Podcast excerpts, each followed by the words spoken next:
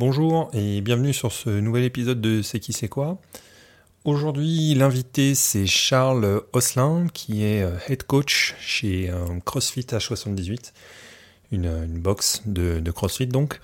Donc on a parlé de, pas mal de choses, on a beaucoup de choses à dire sur, euh, sur le sujet. donc déjà c'est quoi le CrossFit, les concepts, l'approche, pourquoi ça fonctionne comme ça, euh, beaucoup de choses aussi autour de, euh, des bénéfices, euh, des risques, comment prévenir les blessures. Donc voilà, bah, c'était une discussion intéressante. On a, on a donc pu aborder pas mal de sujets, on n'a pas pu tout couvrir, donc peut-être que, que Charles ou quelqu'un d'autre reviendra nous parler de la partie récupération, nutrition et ainsi de suite. Mais voilà, en tout cas, je pense que c'est une bonne présentation pour, les gens qui connaîtraient pas le CrossFit, qui voudraient peut-être se mettre au sport et tout, et qui sont un peu impressionnés peut-être. Donc ça devrait aider. Euh, l'audio est pas ultra terrible parce que Charles avait un petit problème de micro, il était dans sa box, il y avait un petit moment des, petits travaux, donc on a fait de notre mieux pour que pour l'audio soit potable. J'espère que ça va ça va quand même fonctionner pour la plupart des gens. Je pense que c'est audible, c'est juste pas euh, France Inter quoi. Donc voilà, euh, sans plus tarder, je vous laisse découvrir notre notre discussion qui a été enregistrée le 21 janvier 2021.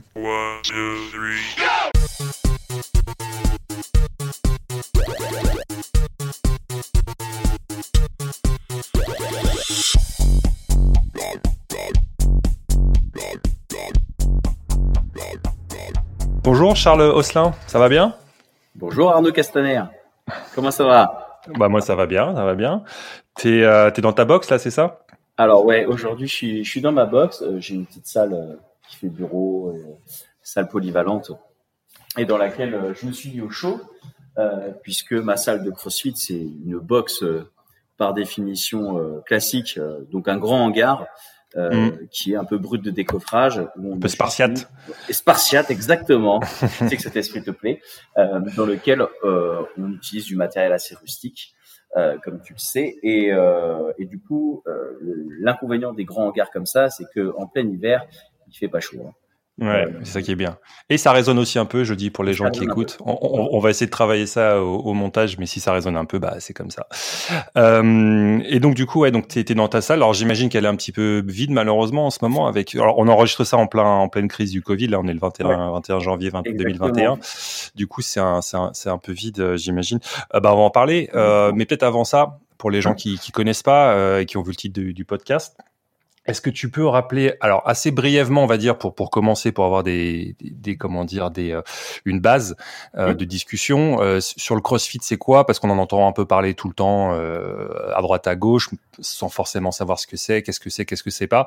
Donc c'est quelque chose, c'est une méthode définie, c'est ça, qui appartient à, à la société CrossFit du même nom. Donc et, et, et, donc tu vas nous, nous nous expliquer un petit peu les préceptes, comment, c'est quoi l'approche, c'est quoi les concepts et peut-être nous parler du, des relations que tu as avec CrossFit France, enfin la partie plus corporate, etc. Voir s'il y a peut-être des conditions à remplir pour pouvoir être affilié, ce genre de choses. Donc, euh, vas-y, présente-nous CrossFit en deux minutes, vas-y. Il y, a, il y, a, beaucoup de choses à dire, donc ça va durer c'est vrai, deux minutes. Et ça tombe bien, on a, on a, deux heures si on veut. On a deux heures si on veut, donc même si c'est pas complet, on peut revenir après pour préciser des choses. Il y a pas, y a pas de souci.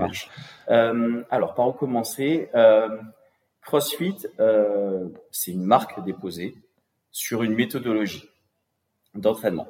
Euh, il faut savoir que dans les années 70, euh, il y a eu euh, vraiment aux États-Unis, plus particulièrement en Californie, un, un, nouvel élan dans, dans l'entraînement, l'entraînement physique, l'entraînement fonctionnel, justement, qui étaient les méthodes croisées, ce qu'on appelle vulgairement, enfin vulgairement cross-training, hein, mmh. entraînement croisé, cross de croisé, et pas de cross-country quand tu fais du vélo. Hein.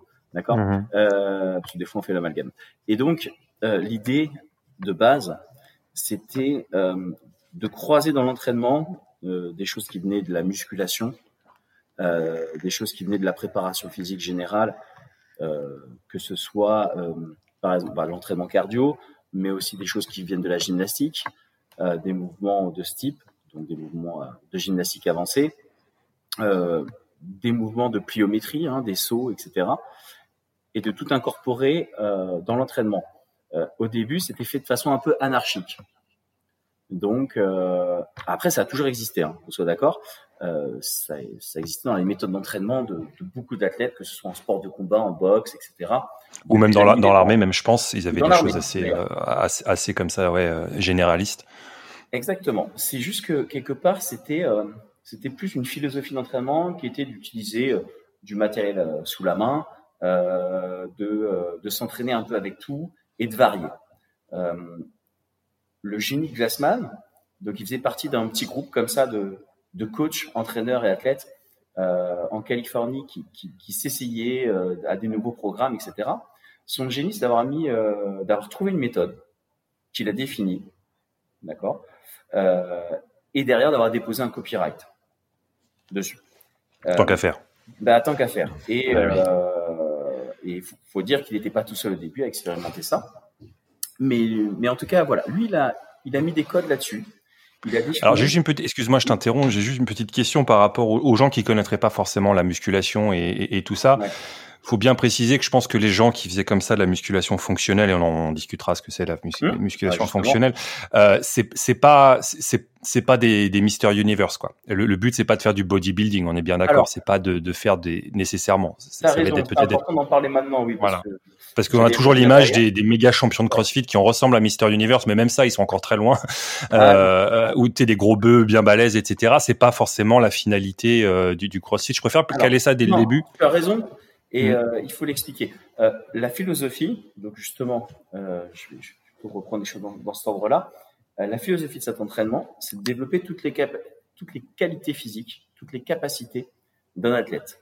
C'est-à-dire qu'on considère qu'un sportif, c'est pas forcément quelqu'un qui est juste fort, c'est pas quelqu'un qui est juste endurant, c'est quelqu'un euh, qui se débrouille et moyen, même bon, plutôt bon, dans toutes ses qualités. Euh, c'est important euh, de comprendre que euh, de comprendre cette approche, cet état d'esprit. Dans pas mal de sports qu'on connaît, dans les sports classiques, olympiques, etc., dans des sports très spécialisés. Moi, j'ai eu un parcours universitaire, donc je suis passé par la filière STAPS, notamment. quand tu es en STAPS, tu es avec des gens qui viennent de tous les horizons sportifs. et tu vois bien que la spécialisation dans un sport bah, te développe des compétences bien précises et pas d'autres. J'ai toujours cet exemple en tête. dans ma promo, j'avais un mec qui était triathlète et en équipe de France de triathlon. Très ouais, donc des... ouais, ouais déjà bien complet à la base déjà. Bah, donc autant te dire que c'est un spécialiste de l'endurance, hein. Euh, très bon nageur, euh, très bon cycliste, euh, très bon coureur à pied. Par contre, ce mec-là, en stab, c'est obligé de faire pas mal de, de sport hein, dans ton cursus. Quand on a fait des sports co, notamment, je me souviendrai toute ma vie, le volleyball, le mec mhm. était complètement décoordonné. C'est-à-dire que la plupart des gamins de 7-8 ans que je connais ont plus de coordination. Dans tu veux dire pour visualiser, c'est tu, en gros, tu vas aller, euh, tu fais pas assez gaffe à tes coéquipiers, tu peux les percuter ou pas. C'est ça, c'est ça que tu viens pas coordonner. Euh, en volleyball, c'est plutôt que lui pour euh, pour lire une trajectoire de balle. Pour ah oui, d'accord, ok. Correctement, euh, c'était compliqué. D'accord. Donc, non, mais je veux dire. Euh, non mais c'est vrai, on n'y pense pas. Il n'avait pas développé ça parce que c'est pas comme si tu optimisais tes trajectoires en natation, quoi. Toi, tu, tu nages droit et, et, et voilà. Tu as tout compris. Donc, par exemple, une compétence qui est l'agilité, la coordination, euh, même l'équilibre quelque part était pas super développé. Euh, à l'inverse, tu pouvais avoir un gymnaste, euh, une gymnaste qui était très à l'aise sur toutes ces compétences-là, mais qui ne bossait pas vraiment l'endurance. Donc, en endurance, euh, valait pas une cacahuète. Tu vois? Donc, tu as des profils euh, sportifs en fonction du, du, sport que tu fais. Ton sport te spécialise euh, généralement à un type d'effort. Euh, je veux dire, quelqu'un qui fait du basket et quelqu'un qui fait du foot, au basket, c'est des déplacements petits terrains avec des changements de direction très fréquents. Euh, tu le mets sur un terrain de foot, le, le terrain il lui paraît euh, hyper long. Il a l'impression d'être dans, Olivier Tom. C'est plus explosif quoi, le basket. Bien sûr, alors que du coup, euh, très bonne explosivité. Mais par contre, les types de déplacements, les, les efforts à soutenir sont pas du tout les mêmes que sur une partie de foot. D'accord. et, et, donc, et donc, et donc le CrossFit, du coup, ça, ça, ça, essaye de niveler un peu tout ça, quoi. Ben, le CrossFit, c'est l'idée de, de ces entraînements, c'est de développer toutes les compétences. C'est pour ça que c'est plébiscité par euh, certains corps de métier, et notamment les forces de l'ordre. C'est parfait pour les militaires parce que les gars en OPEX, euh, sur le terrain, on leur demande, euh, on s'en fiche que ce soit des pros du développé couché en fait. Hein. Hmm. Ça ne t'apporte pas grand-chose euh, sur le terrain. Par contre, on veut qu'ils soient quand même forts s'il y a des efforts qui demandent de la force, mais on leur demande d'être agile, de se déplacer vite, d'être endurant, et tout un tas de compétences euh, ben, qui sont très, très variées, très complètes. Donc c'est l'esprit. C'est pareil pour les pompiers. C'est pareil pour euh, d'autres corps de métier comme ça. Et c'est pour ça que cette méthode, euh, elle est très appropriée à ce type de métier. D'ailleurs, Glassman a commencé euh, dans les années 70 ou 80 euh, par être coach pour, je crois, la police municipale. Alors, la police municipale aux États-Unis, c'est pas pareil que chez nous. Hein. Hmm. La police municipale de Santa Cruz, d'où il était originaire. D'accord. Donc, il, il, faisait l'entraînement physique. C'est lui qui chapeautait ça euh, bah, des forces de police locales. Donc, il y a toujours eu ce lien euh, chez CrossFit avec euh, le milieu militaire et le milieu des forces de l'ordre. Ouais, opérationnel, quoi. Opérationnel, exactement. Mm, mm. Il y a d'ailleurs des, des, entraînements spécialisés pour ces gens-là par rapport aux compétences qu'on leur demande sur le terrain. Mm. C'est un sujet que je connais un peu puisque nous, euh, la boxe où je travaille, donc CrossFit 78, on est basé à Montigny-Bretonneux. On est à côté de Versailles-Satori, qui est une des plus grandes casernes euh, militaires en Ile-de-France. Euh, il y a énormément de gendarmes et on en a beaucoup dans notre clientèle. Euh, tu as fréquenté l'établissement, tu le sais. On a des mecs qui préparent notamment euh, le concours d'entrée au GGN mm. euh, fréquemment. Et euh, bah, typiquement, euh, ce sont des athlètes très complets même si, encore une fois, c'est encore un peu formaté, le, le type d'épreuve pour les tests d'entrée, ils sont quand même, euh, c'est des athlètes stéréotypés dans le sens où euh, ce sont des spécialistes de la course à pied, de la natation, mais aussi des pompes et des tractions. Mmh. Euh, ce sont pas forcément euh, des gars qui ont l'habitude de soulever des grosses charges.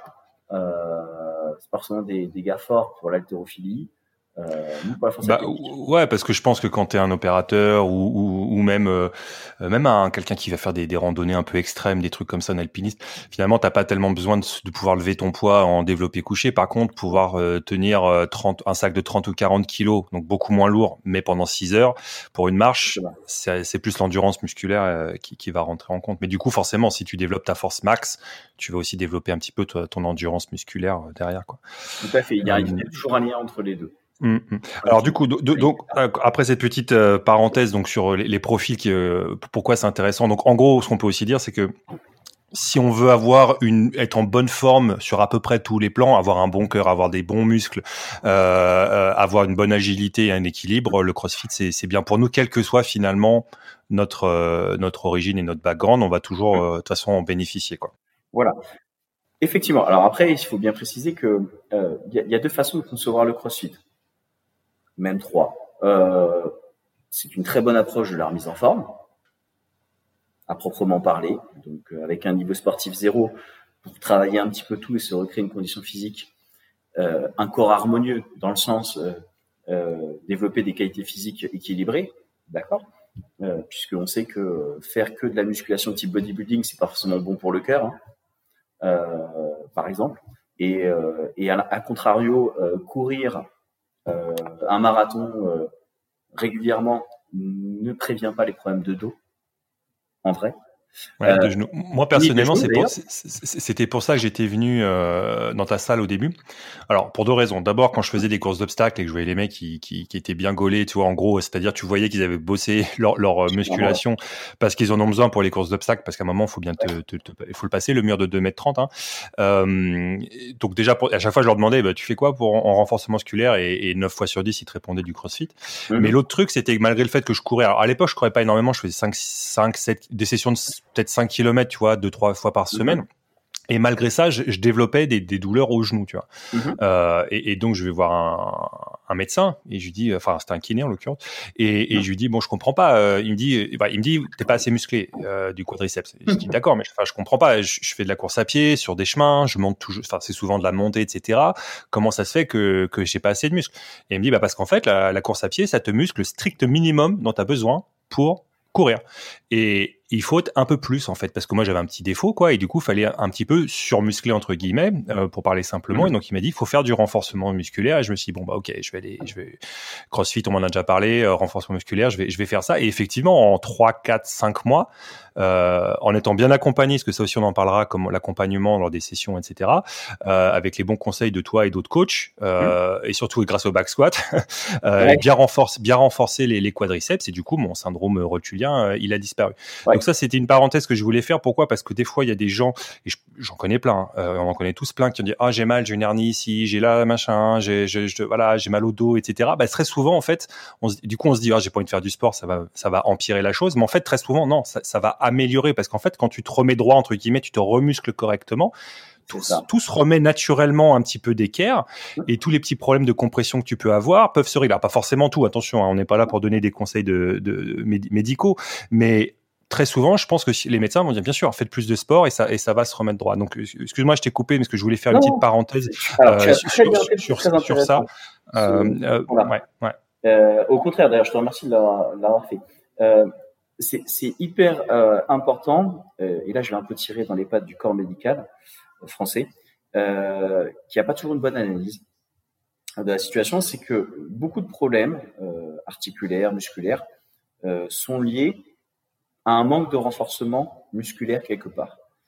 Euh, je m'explique. Euh, tu as pris ton exemple en course à pied, d'accord? Mhm. euh, Avec un syndrome rotulien. Donc, effectivement, la course à pied, normalement, quand tu as une bonne posture une bonne approche, une bonne pose méthode, c'est un sujet intéressant aussi, la pose du pied, euh, normalement, tu, tu cours avec un maximum d'élasticité musculaire t'es pas forcément dans un gros renforcement. Tu travailles musculairement fort dès que tu fais des côtes, parce que là, il y a une augmentation de la puissance à générer au niveau de l'appui, donc ça fait forcer le travail sur les mollets mm. et les quadriceps. Mais de manière générale, sur un parcours roulant, euh, tu travailles beaucoup en élasticité. Le truc, c'est que euh, il faut comprendre que dans la vie de tous les jours, euh, notre posture au travail, notre posture dans la voiture, euh, et la plupart des mouvements qu'on fait, euh, on n'est pas dans un univers où euh, tout est équilibré. C'est-à-dire qu'il y a beaucoup de travail unilatéral qui va se faire euh, côté gauche, côté droit, et souvent avec un déséquilibre, puisque si tu es droitier, tu travailles la plupart du temps avec ta main, ton bras droit, et beaucoup moins avec le bras gauche. C'est pareil au niveau de tes appuis. Tu vas prendre plus appui sur une jambe, tu as une jambe plus forte, c'est pas par hasard. Tu as une jambe d'appui, si tu dois euh, sauter euh, avec une jambe, tu sauteras plus loin, soit avec ta jambe droite, soit avec ta jambe gauche. Si tu tapes dans un ballon au foot, tu as un pied sur lequel tu es plus à l'aise. Donc on n'est jamais complètement équilibré. Et le problème, c'est que tous ces déséquilibres qui s'additionnent, ils peuvent être entre le côté droit et le côté gauche, mais peuvent être aussi entre la chaîne antérieure et la chaîne postérieure, musculairement. Donc si je prends le genou, ton quadriceps devant, tes ischio-jambiers derrière. Et le problème, c'est que la somme de ces, de ces déséquilibres euh, fait que, il y a un moment, ben, il y a des compensations qui deviennent parfois importantes et qui sont à l'origine de blessures. C'est pas forcément la pratique euh, de la course à pied en soi, c'est le manque de renforcement musculaire qui fait que quand tu cours, ben, les petits déséquilibres que tu as, euh, ben, se corrigent pas. Et au bout d'un moment, la somme de travail, c'est-à-dire la somme d'appui, si tu commences à courir beaucoup, puisque tu progresses, donc plus tu cours, plus tu as une capacité à courir longtemps, mais le problème c'est que multiplié par le nombre d'impacts, si tu n'as pas la même euh, puissance musculaire des deux côtés, ben tu finis par te dérégler un peu. Ouais, surtout qu'en plus, si tu fais une, sortie un peu longue d'une heure, une heure et demie, deux heures, au fur et à mesure que tu vas avancer dans le temps, tu fatigues, ça va, ça va encore se dégrader. Et, et, et, je vais rajouter, donc euh, c'est très intéressant ce que tu as dit, mais je vais rajouter aussi qu'il y a aussi des, petites blessures aussi peuvent en plus multiplier ces, ces, ces dérèglements. Bien sûr. Par exemple, là, moi, j'ai une petite hernie inguinale qui est assez euh, qui, qui, est pas très grave, donc j'ai pu continuer à faire de l'entraînement euh, et ainsi de suite jusqu'au seuil de douleur, hein, comme m'avait conseillé le, le, mhm. médecin en attendant, en attendant de me faire opérer. Mais du coup, elle a, elle, elle a apparu de façon douloureuse, peut-être un peu après qu'elle est réellement apparue, et donc du coup, ça a dû renforcer. Moi, c'était à gauche, qui est, qui est mhm. déjà mon pied fort. Euh, mais pardon, c'est droite mon pied fort. Et du coup, j'avais tendance euh, à, à j'ai eu commencé à avoir la tendance à me me reposer plus, d'autant plus sur le pied droit, parce que j'avais mon hernie à gauche, et du coup, ça a encore multiplié le truc. Donc c'est pareil, on peut avoir des petites douleurs comme ça. Qui... Voilà, c'est ça. Voilà. Et donc là, c'est pour la course à pied, mais ça peut être pareil, quelqu'un qui a une hernie, euh, je sais pas moi, discale, qui reste assis toute la journée parce qu'il travaille au bureau. Certainement qu'il va se mettre dans une position qui le soulage un petit peu euh, comme ça, mais du coup, ça va peut-être amplifier la chose et, et, et, du coup, c'est une fausse bonne solution, quoi, finalement. Il faudrait renforcer. Euh, voilà. Le renforcement est souvent la clé.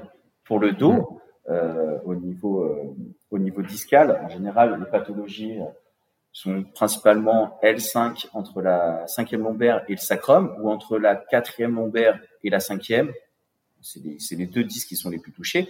Mmh. Euh, sur cette zone, euh, ce qui est important, c'est d'avoir euh, une tonicité musculaire importante au niveau de la ceinture abdominale, mais aussi de, des lombaires, donc de façon à créer comme une ceinture mmh. autour de la colonne. Donc, ça concerne principalement le transverse, les obliques, le grand droit dans une moindre mesure, les tablettes, le six-pack, parce qu'en fait, ils sont plus en superficie. C'est un peu moins eux qui tiennent, en vrai. Euh, et euh, bah, les lombaires. Et après, tu as un autre paramètre aussi qui est euh, la souplesse des hanches. C'est-à-dire que ben, le dos ramasse tous les défauts de souplesse du bas du corps ou du haut du corps. Mmh. Quelqu'un qui est très raide au niveau de ses adducteurs, ses fessiers, ses ischio-jambiers surtout.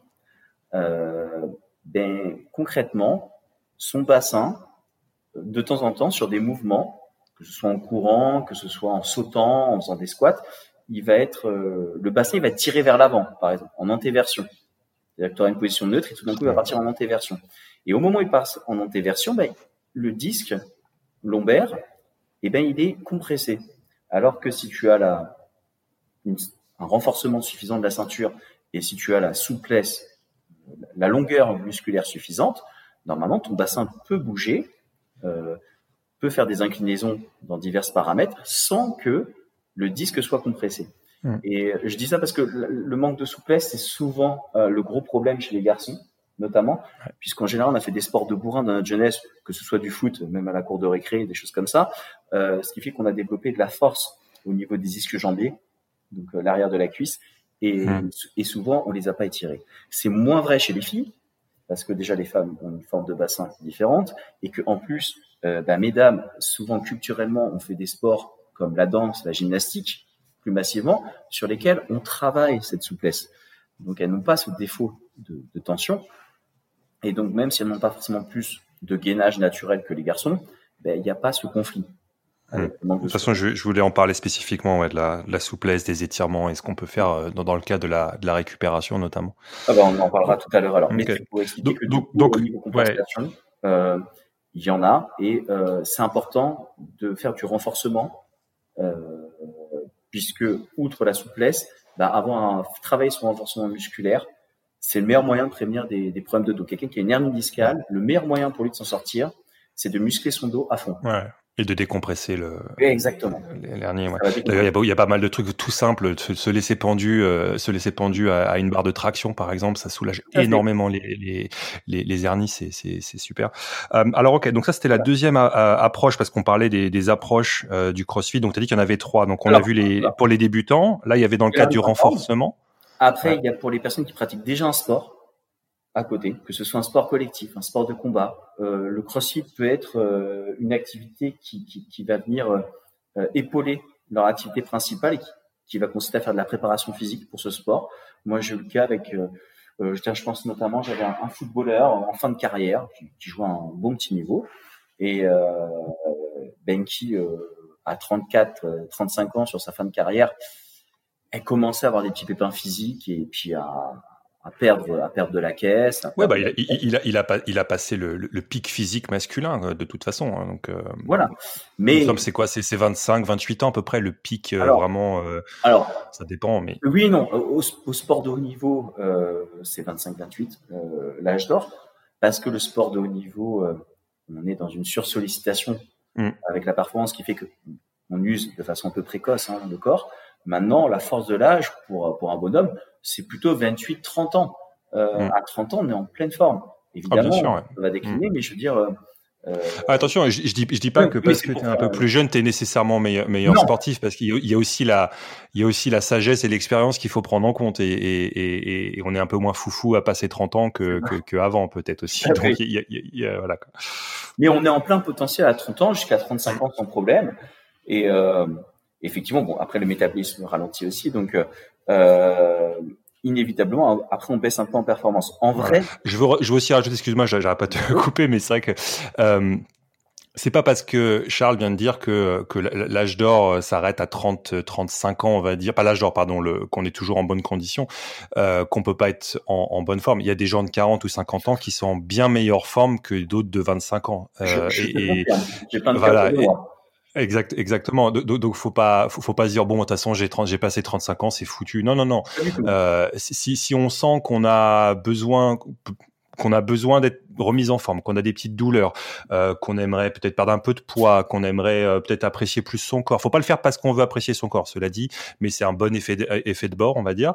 Euh, euh c'est pas du tout perdu et faites un an ou deux de CrossFit, vous atteindrez vos objectifs euh, assez vite. Donc faut, pas baisser les bras parce qu'on dit euh, à 35 ans on a, passé le, pic, on va dire de de, de, de forme, de conditions physique. Euh, on peut toujours s'améliorer.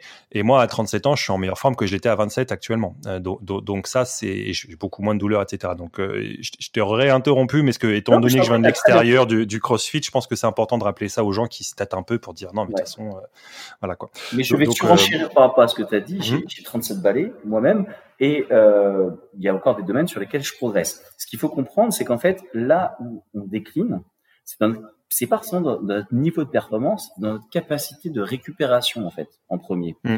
Et en fait, euh, l'effet de ça, c'est que comme on baisse en capacité de récupération, faire des entraînements à haute intensité, et c'est le cas du CrossFit, donc je vais revenir sur ce qu'est le CrossFit, euh, puisque ce concept d'haute intensité il est essentiel dans le CrossFit, c'est développer des compétences, mais aussi donc avec des mouvements fonctionnels, travailler sur la haute intensité. La, la haute intensité, c'est fatigant c'est éprouvant pour le corps. Et euh, bah, la différence entre un jeune de 25 ans et un moins jeune comme moi de 37 ans, c'est que derrière un entraînement de haute intensité, la récupération va être plus difficile. Maintenant, euh, la, alors la récupération, c'est à 80% le sommeil et l'alimentation, mais il y a encore 20% sur lesquels on peut jouer, qui sont euh, au niveau de l'hygiène de vie, bah déjà faire des étirements, tu en parlais, des massages, l'automassage typiquement, que ce soit avec un rouleau de massage, une balle de lacrosse. On a des pistolets de massage qui existent, c'est formidable aussi. On a aussi l'électrosimulation qui peut aider. On a euh, plein de moyens. Euh, euh, il y a la cryothérapie, euh, le sauna hammam, euh, plus simplement. Il y a pas mal de, d'outils qui permettent d'aider la récupération. ce que je veux dire, c'est que on peut s'entraîner avec la même intensité à 37 ans qu'à 25 ans mais peut-être qu'à 25 ans, on pouvait se permettre de juste faire un bon dodo et de bien manger.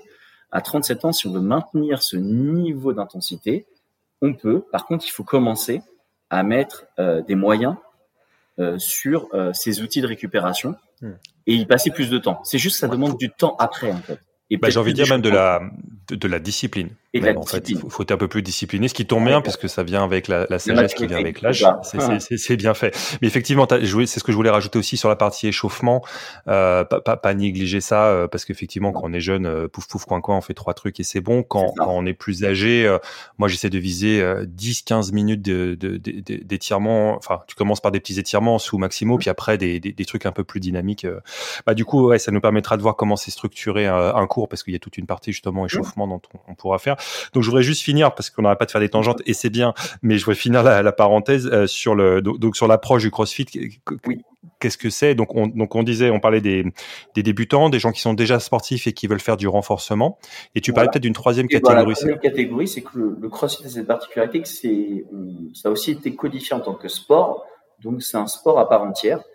Euh, le, le, CrossFit en tant que sport, c'est encore un peu plus spécifique, euh, puisque dans les épreuves de CrossFit. Euh, alors le principe est assez, assez original. Euh, le principe du CrossFit, c'est si tu veux, c'est euh, c'est un peu la roulette, c'est l'euro million. Tu, tu, as tout un tas d'épreuves possibles. on va dire qu'une boule, c'est une épreuve, et puis on tire des boules au sort. Donc tu sais jamais sur quoi tu vas tomber quand tu fais une hmm. compétition de CrossFit. C'est le seul sport où tu n'as aucune idée de ce qui va te tomber dessus. Est-ce que ça veut dire que bon, ils annoncent les, les CrossFit Games, hein, c'est ça l'événement le, annuel. Euh, ils annoncent ça, bon, ok, tu te qualifies, machin, et c'est-à-dire que le jour de l'épreuve, tu sais pas encore ce que ça va être l'épreuve. Il attire sur le moment ou c'est fait parfois à l'avance, mais tu l'apprends le jour même. Euh, c'est bien. Ils, ont repris ça dans les courses d'obstacles. Euh, alors je sais pas si c'est seulement Spartan qui fait ça, mais d'autres, c'est qu'ils te donnent pas les tracés avec les obstacles. Euh, ils te donnent ça peut-être trois jours avant, quelque chose comme ça. Comme ça, tu peux pas t'entraîner. Et, je pense que c'est la même raison pour le CrossFit. Tu peux pas t'entraîner spécifiquement pour une épreuve parce que le but c'est d'être généraliste et d'être entre guillemets moyen surtout, même si en vrai les champions ils sont des tueurs surtout. d'être moyen surtout. c'est bien. Hum, hum, c'est aussi ta capacité de t'adapter ça fait partie des qualités. C'est-à-dire que tu peux être préparé comme tu veux, tout le monde se prépare, et admettons au même niveau de, de préparation, euh, un autre critère encore, c'est ta capacité à t'adapter à quelque chose de nouveau. Parce que euh, oui, est-ce qu'ils ont fait du vélo il y a pas longtemps là, c'est ça? Ou oui, de la natation, qui sont pas du tout des trucs de CrossFit à la base. Euh, enfin, ils ont même pas de piscine dans ta box quoi. Ouais, Ils ont même fait du paddle stand-up. ça, ça c'est chaud, ça c'est dur ça. Donc, euh, on parlait d'équilibre. Ouais on parlait d'équilibre et de coordination. J'ai essayé ça, c'est waouh. C'est sport. Euh, donc, tu as, tout compris. Alors, ça, c'est une spécificité de, du CrossFit. Euh, maintenant, quand tu le fais en tant que sport, tu as des mouvements euh, classiques qui tombent régulièrement, que tu connais, sur lesquels tu te prépares. C'est pour ça que et des mouvements qui sont avancés. Je donne un exemple. maintenant, des compétitions de CrossFit, de façon très fréquente, on te demande de marcher sur les mains. Euh, mm. Pour monsieur, madame, tout le monde qui vient travailler sa condition physique, euh, ou pour même quelqu'un qui fait euh, du crossfit en temps de préparation physique en complément de son sport. Justement, je vais prendre l'exemple de mon footballeur, qu'il sache marcher sur les mains. On s'en cogne, en vrai. Mm.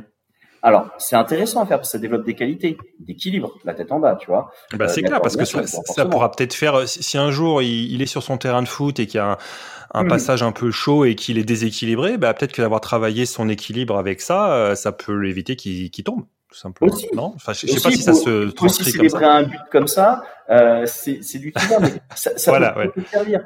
Mais ce qui est sûr, c'est que que tu sois performant là-dessus, on s'en fiche. C'est bien parce que c'est des compétences. Et plus tu as de compétences euh, physiques, comme tu l'as dit, plus ça peut te servir, ne serait-ce que si tu tombes ou autre. Maintenant, ce qui est sûr, c'est que pour euh, euh, comment dire, Géraldine, 45 euh, ans, qui vient, qui est secrétaire de direction et qui vient deux fois par semaine s'entraîner ici. Et pour, il s'appelait Kevin en l'occurrence, Kevin, footballeur en fin de carrière, à 35 ou 36 ans, qui, qui a une saison de foot à enquiller où il va encore montrer aux jeunes qu'il a sa place et mettre un but de la tête. Ça, c'était le, petit aparté, parce qu'il écoute ce podcast, il est censé mettre euh, le disque et qu'il a pris de la détente avec moi. Euh, c'était qu'il marque un but de la tête dans la saison. J'espère que il en mettra un, euh, sachant que les saisons de foot sont un petit peu bah, compromises. c'est ça, j'espère surtout qu'il y aura une saison. Parce que... Ouais, j'aurai une saison. Mais bon, il me donne une bouteille de champ s'il met un but de la tête. Donc, euh, Kevin, je croise les doigts pour que tu mettes ce but. Et tout ça pour dire que s'ils savent pas vraiment marcher sur les mains, on fait des éducatifs pour dans cours, donc on va hmm. expliquer comment ça se passe. Euh, maintenant, s'ils savent pas le faire, c'est pas gênant. Euh, si un jour ils y arrivent, tant mieux. Mais euh, c'est pas, c'est, ça fait un objectif parmi tant d'autres, mais c'est pas une fin en soi. Par contre, pour quelqu'un qui fait du, du, crossfit en compétition, bah, le jour de l'épreuve, il faut marcher sur les mains et qu'il ne peut pas, c'est ballot. Euh, ça va être compliqué pour gagner l'épreuve. Donc là, pour le coup, tu sais qu'il y a certains mouvements, certaines compétences à développer qui sont des prérequis essentiels mmh. pour faire de la compétition. Et là, on, on bosse beaucoup plus dessus. Et c'est là que je voulais euh, que je voulais faire un petit aparté aussi, donc sur la partie euh, compétition, c'est que et ça on en avait déjà parlé un petit peu avant, toi et moi, c'est que euh, quand l'image qu'on a du CrossFit, quand on n'est pas dans le CrossFit, mmh. c'est la compétition tu tapes CrossFit dans Google ou n'importe quel moteur de recherche ou vidéo, les, toutes les vidéos que tu vas voir, ça va être euh, des gens qui sont taillés comme des comme des divinités grecques, hein, les hommes mhm. comme les femmes, ils ont des corps de rêve. Il y a pas longtemps, bah, je discutais avec mon chirurgien euh, qui va m'opérer le l'hernie. Il disait qu'il avait opéré un CrossFitter. Il m'a dit bon, c'était génial à opérer parce que c'est anatomique euh, quand t'opères. T'as l'impression d'être sur un mannequin, quoi. Tu vois, c'est les muscles sont bien durs, etc. Euh, c'est pas ça la plupart des gens dans les box nécessairement. Enfin, c'est même, tu me diras en termes de pourcentage. Bon, il y a beaucoup de gens quand même qui, tu vois, qui sont clairement en forme. Mais c'est quoi ton pourcentage dans ta box de, de gens qui, qui sont inscrits? Parce que tu as une partie de compétition, mmh. je me rappelle, en tout cas dans, les dans les before times. Euh, mais mais ouais, c'était c'est quoi ton pourcentage de, de gens en compétition rapidement? Bah assieds-toi. Les compétiteurs, les vraiment compétiteurs dans ma box, c'est 5%. Voilà, donc 5% des gens, c'est des compétiteurs qui vont faire des trucs euh, à peu près du, enfin pas du niveau de ce qu'on va voir au niveau international, mais qui sont clairement, enfin c'est difficile de faire la différence quand on vient de l'extérieur. Très honnêtement, euh, entre ton champion de ta boxe et ton Matt Fraser, quand tu viens de l'extérieur, les deux ils déchirent. Enfin tu vois c'est bon, mais, mais c'est pas que ça. Il y a bien sûr un monde, un monde d'écart, bien sûr. Mais, mais, mais pour, pour le commun des mortels, on va dire bon, c'est, kiff kiff et moi je veux pas faire ça. Mais c'est pas ça parce que moi, quand j'ai vu, j'ai vu, j'ai vu moi-même le premier quand je suis arrivé. Bon, j'avais un petit niveau d'endurance parce que je courais, mais c'était pas, c'était pas foufou et niveau, et niveau, euh, notamment musculation euh, supérieure, euh, il y avait peanuts. Euh, de, de, la même façon, j'ai vu plein de personnes âgées euh, avec des peut-être des problèmes d'arthrite. j'ai vu des handicapés, j'ai vu des gens en, en clairement en surpoids et ainsi de suite, ou, ou des gens qui étaient blessés donc ils sont musclés, mais qui tu vois qu'ils ont des problèmes de, de, blessures passées et, qui doivent faire attention. Et, donc ça, faut, faut pas l'oublier. La plupart des gens, c'est ça. Faut pas avoir peur d'y aller parce que dire ouais, moi j'ai un peu de bide, moi je suis pas très fort, etc. Ce n'est pas grave. Tout le monde s'en fout. Tout le monde s'en fout parce que chacun est dans son truc, fait son petit niveau, ça ses propres objectifs et surtout il n'y a pas de, de déniement euh, de, des gens à côté parce que tout le monde a commencé et on voit que tout le monde entre guillemets en chie autant l'un que les autres à son propre niveau et il y a beaucoup de respect et beaucoup de choses comme ça. Donc faut pas se faire impressionner par les images extérieures. Je trouve qu'on a du CrossFit. Le, le plus mauvais je t'en avais déjà, je t'avais déjà dit ça mmh. comme ça. La plus mauvaise publicité pour le, pour le CrossFit, c'est CrossFit lui-même. Euh, la façon dont il communique. C'est le CrossFit voilà. compétition. Exactement. et, et c'est pas ça. Moi, j'invite les gens juste, et après, je te laisse reprendre. Euh, j'invite les gens à aller juste jeter un œil dans une box. En général, on peut rentrer assez, assez librement, voir comment ça se passe, et vous verrez tous les profils. Il y a, oui, il y a des gens qui vont faire euh, un deadlift à, à 180, peut-être pas, mais 160 kilos, euh, parce que c'est leur jour, ils veulent faire leur PR. Et, et, à côté de ça, il va y avoir des gens qui démarrent et ils ont deux bouts de bois au bout de la barre et elle fait 5 kilos, quoi, ou 10. Donc il va vraiment avoir une amplitude au, au, dans, le même, dans la même session, dans le même cours, mais les gens travaillent les mêmes choses et, et donc il n'y a aucun problème d'être celui qui a ses deux bouts de bois au bout de sa, sa barre euh, de soulever. Quoi. Euh, donc voilà, je voulais juste préciser ça parce que quand j'en parle avec des, des, collègues de la famille, etc., ils disent oh, le CrossFit, t'as vu à quoi il ressemble? Je dis, Ouais, non, mais personne, c'est pas déjà pas le but de ressembler à ça. C'est pas pour ça que tu fais du CrossFit. C'est pas pour ressembler à quelqu'un. Enfin, tu peux, mais sur la durée, je sais pas si le juste se sentir baisable entre guillemets, euh, c'est ça qui te qui te motive. Ça va pas durer. Faut le faire vraiment pour d'autres raisons. Ça, c'est mon avis. Mais bon, mais mais voilà, je voulais quand même euh, euh préciser ça parce que c'est moi qui devais faire des dérapages, mais excuse-moi, ouais, mais j'en fais beaucoup. Euh, ouais, non, mais c'est c'est aussi pour pas ça. la vedette, hein, je vais passer pour un mec. excuse-moi. non, mais c'est vrai que c'est des. Bah, j'ai fait pareil. J'ai fait un autre entretien sur la cybersécurité et quand c'est des sujets qui, qui m'intéressent, c'est vrai que j'ai tendance à un peu donner mon avis. Donc je vais. c'était important parce que j'ai entendu beaucoup de ça. Peut-être que toi, ce que tu entends en tant que coach CrossFit, c'est pas la même chose que moi, euh, qui suis juste un, ah, un, pratiquant. Ça peut être aussi un peu différent. Alors, je te euh, rejoins tout à fait. Donc, euh, ce que tu as dit est clair. Alors, en plus, c'est encore mieux que toi tu le dises que moi. Moi, je, je prêche pour ma paroisse, mais toi, c'est ton retour d'expérience en tant que en tant qu'adhérent. Euh, j'abonde sur ce, voilà, je plus quoi tout ce que tu as dit, c'est-à-dire que euh, effectivement, il y a des personnes qui ont un bon niveau, etc. Euh, il y a des personnes qui pratiquent aussi depuis des années, hein, donc le niveau mmh. évolue euh, de façon assez spectaculaire au bout d'un moment. Hein, quand tu quand tu tu es dans la continuité, tu finis par progresser euh, de façon assez significative dans plein de domaines. Donc c'est assez impressionnant. Euh, maintenant, effectivement, dans une salle de crossfit, je te disais que j'ai 5% qui font vraiment de la compétition. Si tu élargis à ceux qui en font occasionnellement, qui ont un niveau un petit peu plus avancé, qui commencent un peu, on va dire 10%, mais 80%. Oui, parce que. Oui. Parce que, oui, parce qu'en fait, ce que je veux dire, effectivement, tu dis ceux qui font occasionnellement, c'est parce que CrossFit, ils ont cette chose qui, euh, qui est quoi C'est les CrossFit Open, où, voilà, euh, où n'importe qui peut s'inscrire et t'as même pas besoin d'être physiquement à un endroit où il y a la compétition. Tu peux potentiellement, si t'as un juge validé, tu peux le faire dans ta box ou même chez toi ou avec des amis qui, qui, qui ont le truc. Ça, c'est sympa. Ah, tu peux, tu peux te faire de la, tu peux participer à la compétition dans le sens où tu es dans le classement, dans la catégorie open avec potentiellement des catégories d'âge et tout, mais t'es pas, si tu te sens pas à l'aise de le faire devant, euh, devant plein de gens, il n'y a pas de problème, tu le fais avec un pote ou une amie et, tu peux le faire. Et ça, c'est vrai que c'était très sympa pour motiver les gens, c'était chouette. C'est ça. Ce qui fait que du coup, je te, quand tu me parlais des compétiteurs, je te parlais de l'archétype des compétiteurs, donc effectivement, les personnes très fit, qui ont un physique quand même impressionnant, euh, qui ont un niveau sportif, et la dégaine qui va avec, c'est 5%. Après, si tu élargis à ceux qui en font occasionnellement, des personnes normales, mais qui en font, qui font du crossfit depuis un petit moment maintenant, euh, peut-être deux ans, tu vois, euh, qui commencent à se sentir un peu à l'aise et qui de temps en temps s'essayent un peu pour le fun à des compétitions euh, bon esprit, hein, qui sont pas des compétitions. Euh, alors des fois elles sont officielles, hein, des fois elles sont, elles sont juste euh, festives, euh, mais des compétitions ouvertes à tous les niveaux. Là, tu, là, tu, tu étends à 10%.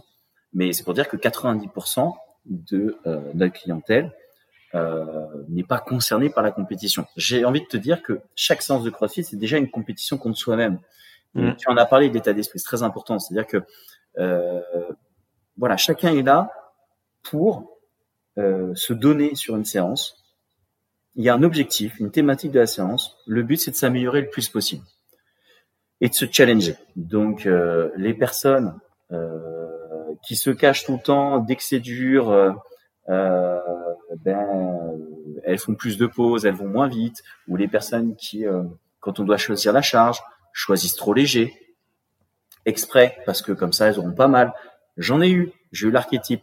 Euh, on a eu un Brésilien, je me souviendrai toute ma vie, c'était un sketch, le mec. Euh, c'était le champion de l'échauffement.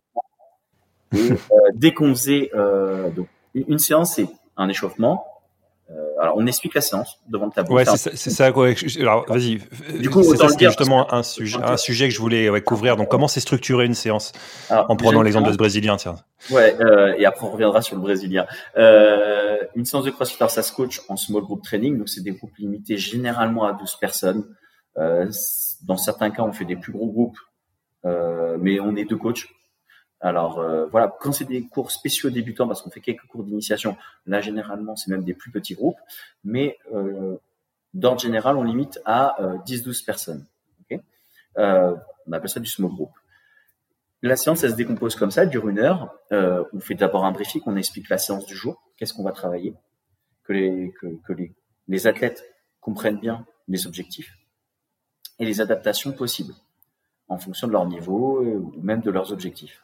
Oui, ça c'est important parce que euh, il y, a, y, a, beaucoup, comme tu disais, beaucoup de mouvements euh, divers et variés, hein, que ce soit au niveau haltérophilie, au niveau, euh, au niveau gymnastique. Euh, mais c'est in fine, quand tu le fais vraiment au plus haut niveau euh, de, de, technicité, c'est vraiment compliqué. Mais il y a toute une déclinaison pour aller jusqu'au niveau débutant. Et l'exemple que tu donnais, par exemple, de faire le handstand, de marcher sur les mains, euh, je dis n'importe quoi, euh, c'est quoi C'est va être 20, marcher 20 mètres sur les mains. Bon, ça, si tu es très bon, tu vas pouvoir le faire peut-être si tu as travaillé le truc. Maintenant, si tu es un débutant, on va te faire mettre sur les mains sur une box pliée en deux et, tu tiens 20, et tu tiens 20 secondes quoi. Euh, il y a plein d'étapes de progression. Voilà, l'idée de, la mise à niveau, de, du scaling, c'est très important dans, dans, le CrossFit et on va pas commencer tout de suite à faire des mouvements hyper compliqués euh, parce que ça serait dangereux déjà. Euh, et donc on dit toujours d'abord tu maîtrises le mouvement et après tu, tu, tu, tu rajoutes de la charge ou de la complexité quoi. Exactement. Euh, c'est pour ça que, je, comme je te dis, on trouve il y a des adaptations euh, et euh, il y a un protocole de progression sur ces mouvements-là. Et in fine, ce qui est intéressant, c'est la démarche. Euh, que tu marches vraiment 20 mètres sur les mains euh, ou que tu marches ne serait-ce que 4 mètres sur les mains, euh, c'est mon cas, tu vois. Je marche, euh, mon record, ça doit être 4 mètres sur les mains d'affilée. Hein. et ça, c'était on fire parce que c'est pas ma spécialité. Bah, en vrai, dans la vie de tous les jours, c'est suffisant de savoir faire 4 mètres. Tu vois. Ouais. Après, pour la compétition, généralement, on te demande de faire des portions de 10 mètres ou 5 mètres minimum continu, bah avec 4 mètres, moi, je suis embêté en compétition. Mmh. Euh, voilà, à mon niveau. Donc tout ça, je ferme cette parenthèse-là. Ça pour expliquer que donc tu as euh, un échauffement, le mouvement du jour qu'on va décortiquer, sur lequel on va s'attarder particulièrement. Généralement, c'est un mouvement, on n'en prend pas 10. Et derrière, tu as la partie conditioning sur laquelle eh ben, on va travailler euh, à haute intensité en reprenant généralement l'exercice qu'on a vu en skill, généralement ce mouvement on le retrouve dedans, euh, ou en tout cas un mouvement voisin, cousin, et euh, après d'autres mouvements associés. C'est découpé comment? Tu disais que ça durait une heure. Est-ce que tu peux détailler le combien de temps tu passes sur chaque phase eh ben, Ça va dépendre des séances. que des, des conditioning, tu as des formats courts, sprint, qui vont durer moins de 10 minutes. Euh, généralement, on fait des formats intermédiaires entre 10 et 15, euh, format intermédiaire court ou format intermédiaire long 15-20. On est peu souvent sous les 10 minutes parce que les formats sprint sont aussi les plus intenses, donc ils sont vraiment difficiles. Et on est peu souvent au-delà de 20 minutes sur des formats longs parce que c'est fatigant. Et quand on fait des formats très longs de 35-40 minutes, en gros, on n'a pas le temps de faire un long travail technique. On fait un bon échauffement, on fait un rappel des mouvements, mais on fait pas un, gros travail technique. Donc on met toujours la balance. C'est ça. Donc tu as à peu près quoi? Tu as 10-15 minutes d'échauffement, 30-40 minutes de, de skill pour 15 minutes d'échauffement en moyenne. Voilà, et, et 10-15 minutes de, de conditioning euh, à la fin grosso modo. Tu peux avoir un skill très court qui va juste être un tout petit peu de travail de sensation technique. On fait ça des fois en gymnastique qui va durer 10 minutes. Euh, si tu as un conditioning long, ou tu peux avoir un skill qui est très long, on va longtemps travailler sur la technique. Prenez l'exemple de marcher sur les mains, euh, c'est quand même un processus long, donc parfois on peut y passer 20 minutes, tu vois. Euh, Mais pour le coup, on a un conditioning derrière en fonction qui est un petit peu euh, plus court. Donc euh, c'est pas un conditioning de 30 minutes. Hein. Voilà, donc ça va être un conditioning de 10, 12 minutes, 15 minutes grand max, et, euh, et ça tient, il faut que ça tienne le plus possible dans ce format d'une heure. Euh, voilà, généralement, alors nous on le fait, on a une zone supplémentaire de travail libre. On propose parfois du travail euh, accessoire, ce qu'on appelle accessory work. C'est des petits modules de renforcement, souvent de renforcement musculaire, euh, sur des mouvements assez simples que, nos athlètes connaissent, qu'on peut expliquer très rapidement pour les, gens qui connaissent pas trop, euh, et que, nos athlètes font éventuellement en complément pour ceux qui ont du temps, pour densifier un peu la séance. Mais ce, ce, ce timing-là rentre pas dans l'heure sur une heure, on a vraiment briefing, échauffement, travail technique sur le mouvement du jour et un conditioning. Voilà, qui, est, orienté un peu cardio et avec endurance musculaire, mais il y a des jours. Euh, alors justement, il y a des jours avec des spécificités. Donc dans la méthode CrossFit, c'est ça la grosse valeur ajoutée de CrossFit, c'est qu'on a vraiment déterminé une méthode où on cherche un équilibre entre euh, le travail technique et le travail de conditioning, et entre l'endurance, la force, etc. Donc on a des journées euh, dédiées euh, plus à du trail, force. Voilà, donc force c'est principalement la force athlétique. La force athlétique c'est des mouvements de force de base, le squat qui est la base de beaucoup de choses, le soulevé de terre, deadlift et euh, éventuellement du bench press, du développé couché ou du développé militaire du développé épaule. Donc ça, c'est des mouvements qu'on va retrouver beaucoup en, qui sont des mouvements de force. On a aussi ben, l'haltérophilie, qui n'est pas de la force, mais de la force-vitesse. Parce que les mmh. mouvements d'haltérophilie, l'arracher, l'épaule jeter, snatch, clean and jerk, euh, ce sont des mouvements où il faut produire de la vitesse sur une barre de façon à l'amener du sol aux épaules ou au-dessus de la tête. Ça, c'est un truc euh, qui était que j'ai découvert avec le CrossFit, l'haltérophilie. J'ai découvert ça que je préférais en fait, parce que comme beaucoup de gens, j'avais un, peu un a priori euh, quand tu dis haltérophilie, t'imagines en gros les mecs qui font les, les, championnats du monde de, de, deadlift et qui se lèvent 500 kilos et qui, qui pissent le, du, du, sang du nez. Euh, voilà, voilà. Et, mais, mais, mais ça, c'est voilà, ça c'est, pas du tout ça, l'haltérophilie. Et, et, l'haltérophilie, ça, ça peut être, euh, il peut y avoir des gars euh, très secs, euh, très fins, mais bon, muscu, musculaires, hein, musculeux, je sais pas comment on dit, musclés, euh, voilà, explosifs, mais mais euh, qui sont pas, qui sont pas des gros bœufs de, de, de 100 kilos, quoi. Au contraire. Et, et ça, c'est très intéressant. Puis t'as les bonnes sensations en fait aussi en haltérophilie. C'est pas quelque chose moi, moi, l'idée que j'avais, l'haltérophilie, c'était comme tu dis, développer couché, deadlift, les trucs comme ça, où tu vois les gars, qui, qui en chient, etc. Quoi. Euh, mais ça, c'est toujours les images de la compétition qu'on a en tête. Mais en fait, dans la dans la vraie vie, c'est pas vraiment ça que tu fais. Euh, et surtout, tu as des bonnes sensations. Tu sens que ton corps, que les mouvements sont faits pour s'adapter à la à la biomécanique du corps. Et quand tu as bien chopé le mouvement, tu le sens tout de suite. Et c'est ça devient hyper agréable. Et là, tu sens que tu tu, tu peux lever. Et, et ouais, le, le, côté haltérophilie était, très sympa. Et c'est pas du tout lever lourd nécessairement, euh, même si effectivement tu cherches un petit peu à monter. C'est voilà. Hmm. C'est la finalité, très, très chouette. c'est pas le. Euh, encore une fois, la finalité, il y a un long chemin, et c'est plutôt le chemin qui nous intéresse. Hmm, c'est tout ce que ça va entraîner comme euh, pour soulever lourd en haltérophilie. Il va déjà falloir euh, faire une technique propre avec une charge légère. Euh, je sais pas, il y avait une affiche CrossFit qui était qui était sympa à une époque. Il faudrait que je la remette dans la box d'ailleurs, qui était euh, avant de maîtriser euh, une photo d'une grosse barre, avant de maîtriser cette grosse barre, vous devez pouvoir maîtriser un bâton en PVC. C'est ça. Ça résume tout. C'est-à-dire qu'on te demande déjà d'avoir techniquement, en termes de coordination, de gestuelle, euh, des compétences euh, pour maîtriser un objet léger avant de chercher à soulever l'eau. Et c'est ça, qui est intéressant. Même si parfois avoir le poids en plus, ça te permet de mieux comprendre le mouvement parce que tu as une petite contrainte en plus. Euh, euh, voilà. Et là, c'est un truc aussi qui est très intéressant parce que ça, tu pourrais le faire potentiellement dans n'importe quelle salle de sport, tu sais, open bar ou avec un abonnement pas cher et tout. Le truc, parce que tu as des bars et tout. Le truc, c'est que ce qui est bien dans les séances de, de CrossFit, et t'en as d'autres, hein, t'as d'autres gens qui font des séances coachées, c'est quand même t'as ce coach qui est là dans un groupe assez assez restreint de voilà euh, de 12, un coach pour 12 personnes on va dire.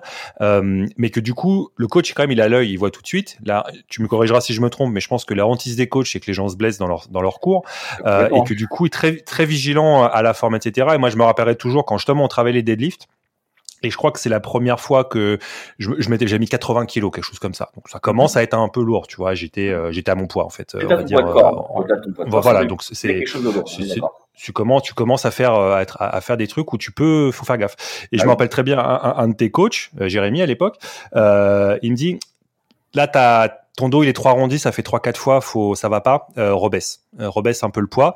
Et je t'ai redescendu bon un peu trop pour le coup à, 50 donc il m'a dit bon remonte un peu parce que là vraiment tu te balades. Et il m'a dit voilà là t'es à 65 ou je sais plus combien c'était, là c'est bien t'es bien, là t'es bien, travaille ça à ce poids et quand ça c'est propre ça devient facile. Là on verra pour monter. Et cette espèce d'accompagnement c'était ad hoc hein, comme ça pendant la mmh. pendant la session. C'était euh, parce que enfin ça avait pas de prix quoi. Parce que si j'avais fait ça tout seul dans mon coin euh, dans une salle de sport il y a aucun coach qui aurait qui m'aurait dit fais gaffe là ton dos il est il est pas droit tu vas te blesser etc et, et, ça c'est ça aussi le truc que ça t'apporte. Moi j'ai trouvé en tant qu'utilisateur c'est d'avoir des gens qui savent et non seulement ils vont t'expliquer les mouvements mais ils vont garder un œil sur toi au fur et à mesure que la fatigue arrive et que tu perds un petit peu la technicité pour te dire là fais gaffe c'est c'est dégueu en gros. Euh, baisse un peu en poids ou prends ton temps. Bah c'est c'est la valeur ajoutée du coaching hein. donc effectivement nous ce qu'on le CrossFit, en fait, ce qu'il faut savoir, c'est que c'est, ça a beaucoup fonctionné en mode open source.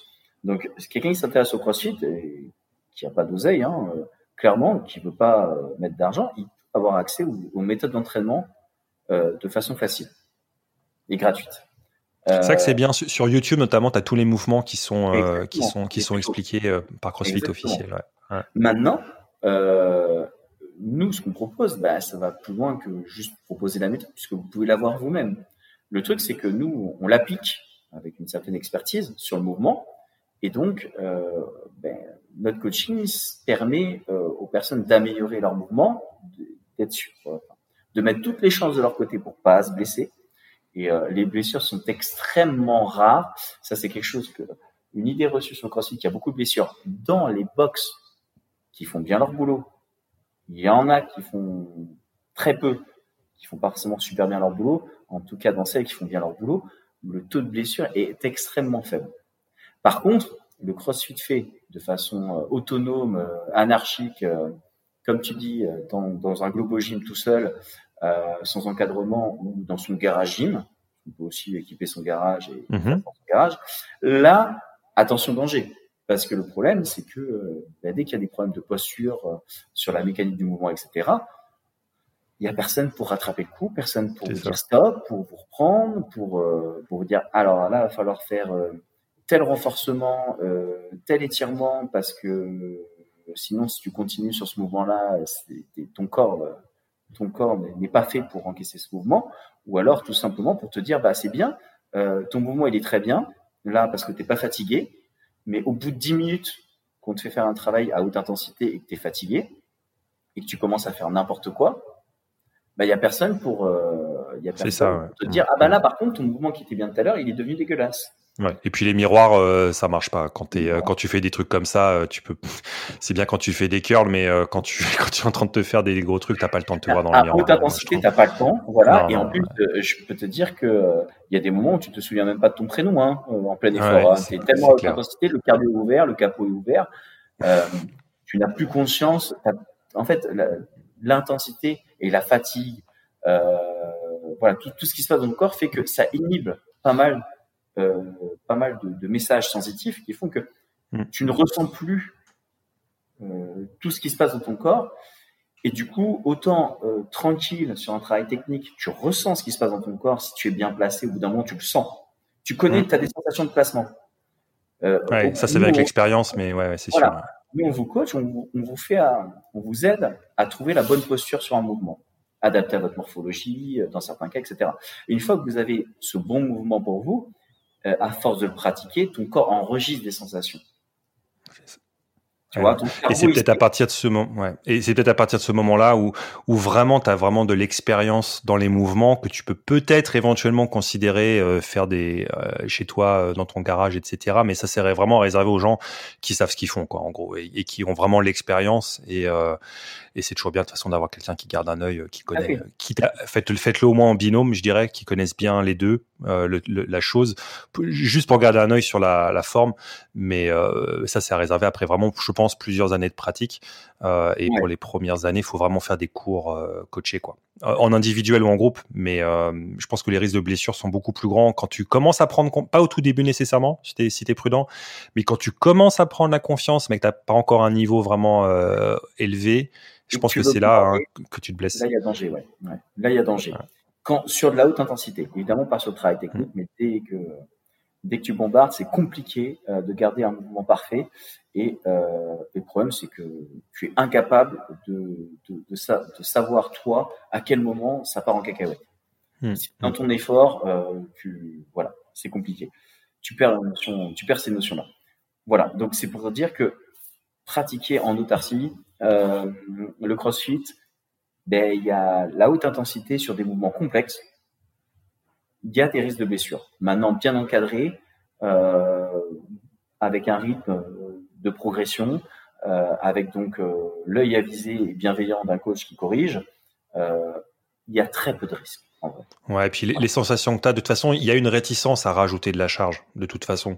Quand tu commences à faire, je dis n'importe quoi, des back squats, bon, tu vas commencer, tu fais tes back squats à 10-15 kilos, tu dis, bon, là, je le sens, je vois qu'il y a un truc, mais c'est facile, entre guillemets. Et tu vas te mettre 20, 30, euh, voilà, tu commences à rajouter des kilos, et puis au bout d'un moment, tu dis, eh, putain, là, je sens que si je rajoute 2 kilos, ça va être tout juste, je vais tester, ben, je le sens pas aujourd'hui, je suis un peu fatigué, ben, je le fais pas. Et puis, et puis voilà. Euh, et il y a personne qui va, qui va se foutre de toi dans la, dans la séance, et, et, surtout pas le coach, je veux dire, oh sauf si vraiment tu te balades et qui dit non, tu, tu te fous de moi, là, là, là vraiment, il n'y a rien. Si tu es mon Brésilien, puisqu'on l'a oublié, il fallait que ouais, le Brésilien. Si tu es mon Brésilien, le champion de l'échauffement, euh, tu me fais un skill très bien et qu'au moment où on fait le conditioning, euh, tu enlèves tous les poids sur la barre, limite, euh, et tu te mets barre à vide pour être sûr que ce soit parfait. Et, mm. et que du coup, tu te, tu t'envoies pas du tout. Donc il y a un juste milieu à trouver, il faut se challenger un peu. Euh, à l'inverse, on a parfois des têtes brûlées et c'est pas mieux. Des personnes qui veulent mettre des poids sur la barre euh, ou qui veulent faire des options euh, pour lesquelles euh, ben, ils sont pas prêts à répéter avec intensité hmm. plusieurs fois le mouvement, etc. C'est pas parce que vous arrivez à faire un mouvement une fois ou deux fois euh, avec une charge que vous pouvez le répéter plein de fois sur un laps de temps assez court. Euh, c'est pas la même chose. Donc généralement, il y a toujours des ratios. On vous dit, bah voilà, par exemple, sur votre squat, euh, si vous avez un max à temps, eh ben, il va falloir vous mettre à tant de pourcentage, 50%, 60%. Euh, c'est souvent des règles génériques comme ça euh, par rapport au nombre de reps. on vous dit voilà, si vous mettez plus lourd, bah, le problème c'est que vous allez exploser et vous allez faire. Ouais, parce que ça, c'est ouais, ça, ça c'était un petit peu un truc que moi, moi, m'avait un peu perdu au début quand je faisais le CrossFit, c'est qu'on disait le pourcentage. Donc en général, c'est de ton 1RM, hein, dont ton, ce que tu peux faire une fois, une fois proprement, mais mais pas deux, quoi. Euh, D'ailleurs, euh, c'est très. Moi, j'aime pas du tout trouver mon RM parce que c'est vraiment, vraiment lourd, puisque par définition, tu peux le faire qu'une fois, donc c'est t'en chies vraiment. Et, et c'est vrai que par contre. Un petit truc, un petit commentaire que je pourrais ajouter. Euh, moi, j'ai jamais eu, par exemple, à la boxe, un coach qui m'a dit, bah aujourd'hui, euh, fais pas la séance, on, va plutôt, euh, enfin, trouve-toi quelqu'un pour essayer de trouver ton 1RM tu vois. Mmh. Euh, j'ai commencé les séances, on me dit bah voilà, vous faites 75%, mais moi je sais pas du tout, donc je faisais un petit peu au, au truc, euh, tu sais, au, ah, au, hasard, enfin pas au hasard, au feeling, on va dire, ouais voilà. Euh, et, et, du coup, ouais, je conseille aux gens, si les coachs vous le disent pas, d'essayer de faire une petite séance libre à côté avec quelqu'un, par contre, pour essayer de trouver son son 1RM. Comme ça, après, c'est plus facile de, de, faire les conversions pendant pendant pendant les les metcon ou même les skills. Euh, et ça, faut pas oublier de le faire. Moi, je faisais même pas à la fin le 1RM, je faisais le 3RM et je convertissais pour trouver mon 1RM parce que ça me faisait trop peur. C'est souvent ce que je conseille parce que souvent, on, on fait très rarement le 1RM parce que, comme tu l'as dit, ben, c'est aller quasiment à l'échec. Euh, mm. Nerveusement, c'est coûteux euh, en termes de fatigue. Donc, on travaille souvent sur des formats de 3 répétitions ou 5 répétitions à un pourcentage de 80-90% de ton ARM. Maintenant, si tu as l'habitude de travailler euh, sur 3 répétitions ou 5 sur ton 3RM, sur ton 5RM à un certain poids, on a des tables de conversion, tu en déduis facilement ton 1RM à quelques kilos près et, euh, et par règle de 3, tu trouves euh, le, pourcentage. Hmm. Donc souvent, on fonctionne comme ça. Et effectivement, on évite de faire trop souvent euh, des 1RM parce que c'est fatigant, parce que forcément, c'est aller sur les derniers kilos sur lesquels, ben, pour, pour aller dépasser, euh, tu dois t'exposer au risque de moins bien faire le mouvement parce que la qualité technique d'un mouvement se dégrade hein, euh, plus tu vas sur le 1RM. Euh, et nous, on préfère vous faire travailler à une intensité un peu en dessous, sur laquelle l'exécution est le plus possible parfaite. Sachant qu'on est toujours au minimum en binôme, donc il y a toujours quelqu'un pour nous assurer derrière, euh, juste pour rassurer les gens, vous n'allez pas vous prendre la barre sur la tête. Non, c'est quelque chose qui n'arrive pas, qui, qui, est très très très très rarement arrivé, je crois, même pas chez nous. Voilà. Hmm. Euh, alors, s'il y a des gens là qu'on a, on a, on a convaincu, ils disent bon, ok, j'ai envie d'être, me, faire une petite remise en forme. Ça fait peut-être trois ans que j'ai pas vraiment fait de sport ou, ou plus ou voilà, peu, importe. Euh, c'est quoi, c'est quoi le processus, tu dirais, pour pour se mettre au CrossFit là demain? Alors moi, par exemple, j'ai ma femme là, elle veut s'inscrire parce qu'elle veut, elle veut faire des cours coachés, elle veut faire du renforcement musculaire, mais toute seule, euh, voilà, elle voudrait progresser plus, faire des WOD et tout.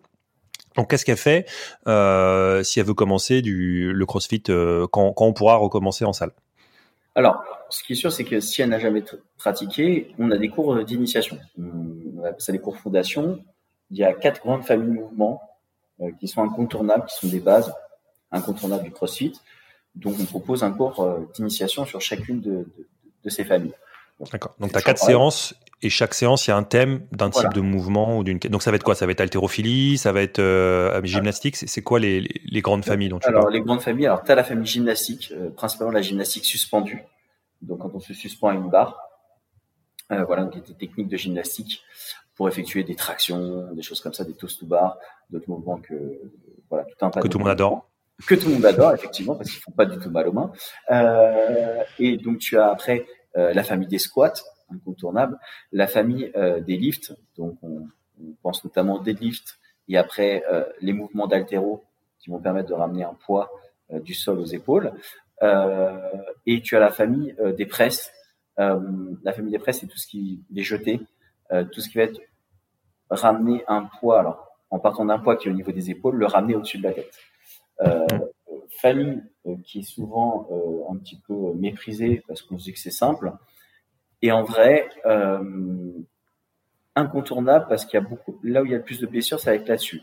Pour une raison que je vais t'expliquer, c'est que ramasser un objet lourd du sol, les gens ont quand même minimum conscience que quand ils vont ramasser quelque chose avec leur dos, s'ils font ça n'importe comment, ils vont se péter le dos.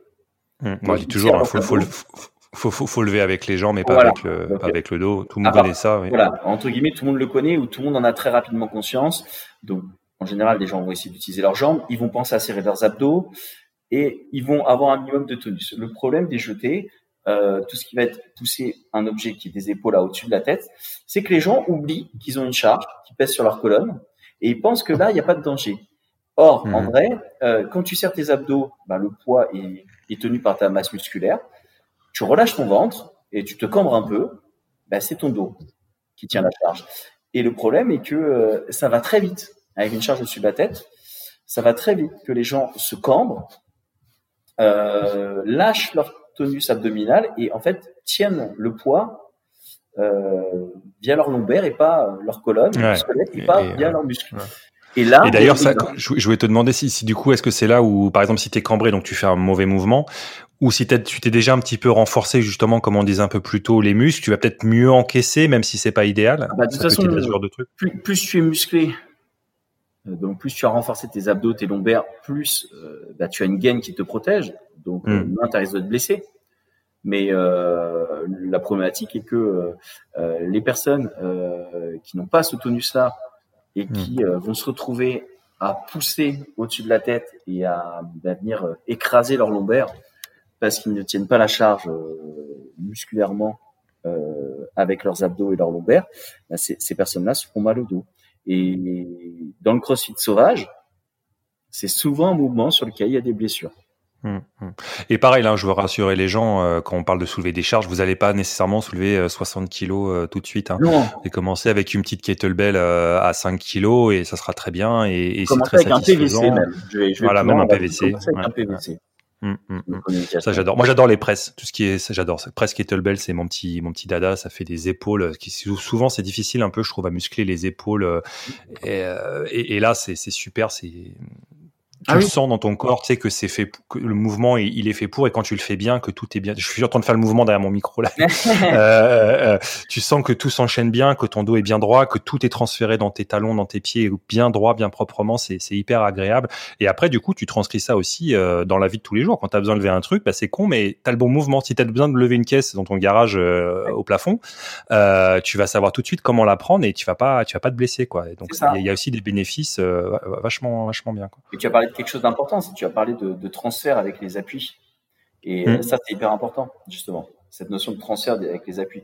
Et en fait, tu transfères une poussée des jambes dans tes appuis au sol vers tes bras. Le problème, c'est que entre tes jambes et tes bras, mm.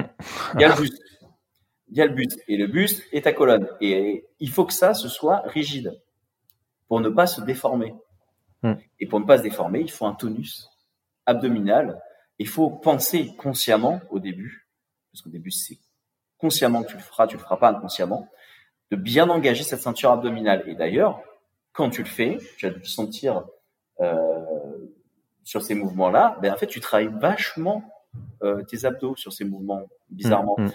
Tu fais que serrer tes abdos, rentrer le ventre, ok, mais en fait tu as un gros travail de stabilisation. Ah ouais, ah, c'est sûr. juste contracter ses abdos, euh, ça, amuse. Moi, le, kiné m'avait donné ça comme exercice pour mon hernie inguinale, là, pour un petit mmh. peu compenser en attendant le, la chirurgie. Il m'a fait, je lui dis bon, je suis, je suis gêné, je peux pas faire de gainage, je peux pas faire la planche parce que j'ai un problème au coude. Bon, il me dit, c'est pas, tu t'allonges, tu serres. Il m'a montré comment se faire et juste allonger sur le ventre, serrer les abdos plusieurs fois 30 euh, secondes. Il me dit, tu fais ça deux fois par jour pendant pendant deux semaines, euh, ton gainage, il va, il va être fait. Donc c'est pas forcément faire des abdos, des faire des sit-ups, des machins. Ça peut être très simple en fait, le, le, le gainage en profondeur, vraiment celui qui est vraiment utile, quoi. C'est ça que tu es en train de dire, en fait. tout à fait, sauf que nous, dans le cas où tu le faisais, c'était vraiment rééducation. Donc, ah, excuse-moi, j'ai un petit sur le PC. Euh, excuse-moi pour le petit bruit, la petite musique. Mais en fait, là, c'est un mouvement de rééducation que tu fais au sol. Nous, en fait, on va plus loin que ça, dans, dans la continuité. Mhm. On va le faire à travers des presses des épaules, où on pousse sur les jambes en même temps. Et tu vas avoir ce même effet, sauf que la charge à retenir fait que tu dois serrer, engager encore plus fort, générer plus de tension abdominale. Donc, ça va être le même type de contraction, mais en générant une tension très importante. Parce que si tu as un poids important au-dessus de la tête, eh bien, le tonus que tu dois euh, générer au niveau abdominal pour rester bien rigide et ne pas te déformer, ne pas te cambrer, etc., il est un peu plus important, nettement plus important que celui que tu as au sol en faisant le, mouvement que tu as prescrit ton kiné. Mmh. C'est la même chose, mais la charge permet d'augmenter cette tension. Mmh. Et donc, petit à petit, tu vas c'est la même compétence, mais on développe plus de force, plus de tension.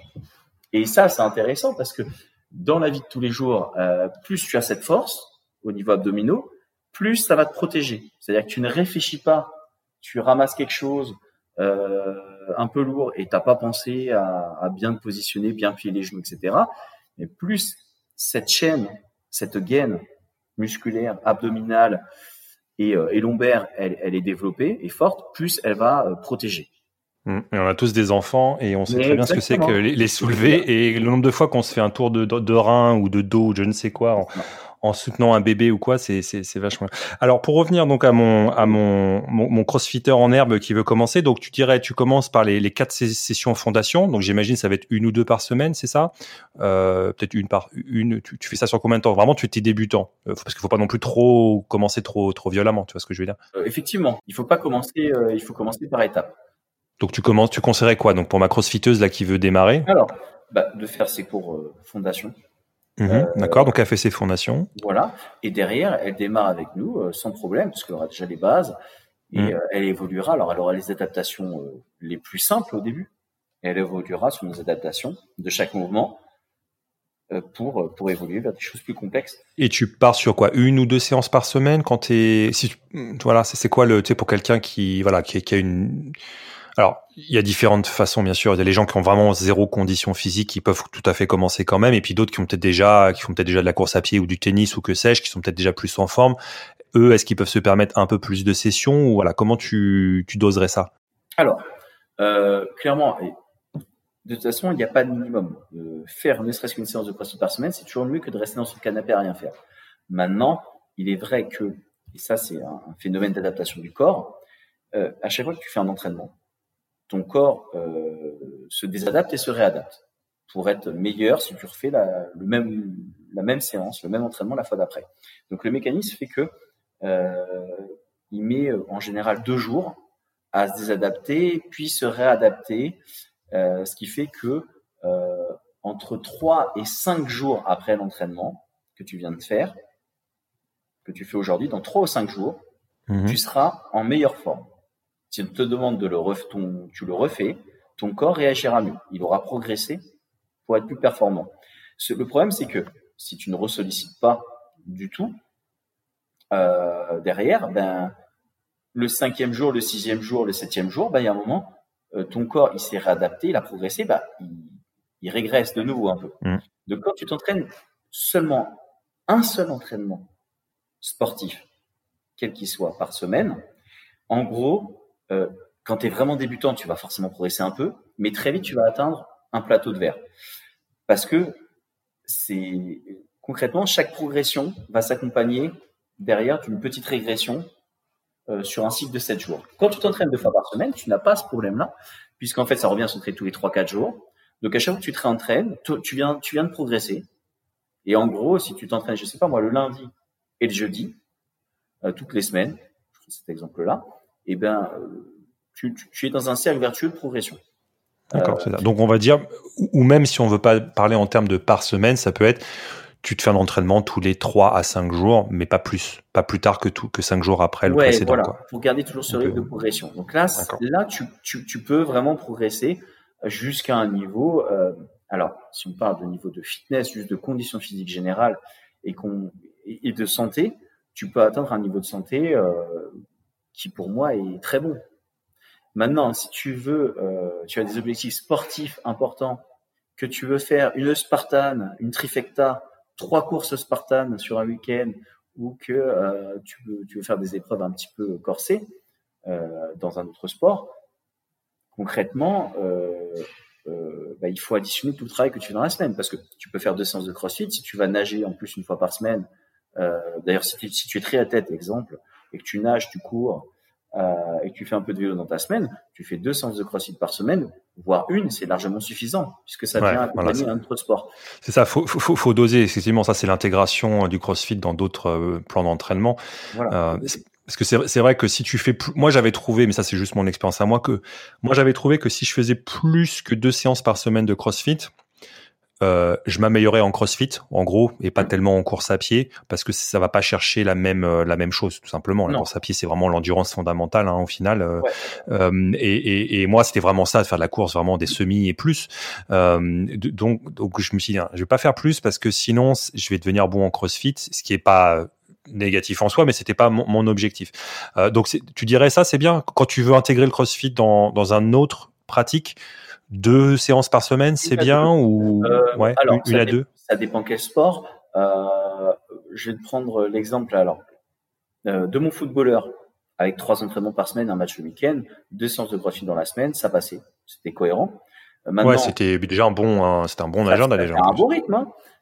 Maintenant, je te prends un triathlète. Le problème du triathlon, ce qui est spécifique, c'est que tu as trois disciplines à l'intérieur de ce sport tu as un volume d'entraînement qui est très important. Donc sur un mmh. vrai triathlète, hein, quelqu'un qui fait du triathlon en compétition, pour moi, une séance de crossfit par semaine, c'est en complément pour faire justement du renfort. C'est excellent. J'ai que des retours hyper positifs de triathlètes. Ouais, surtout, surtout qu'en plus ils ont une bonne base avec la natation euh, pour la musculation, je veux dire, et même le vélo pour les jambes, ça doit, ça doit, ça doit muscler plus, j'imagine, le vélo que, que la course à pied.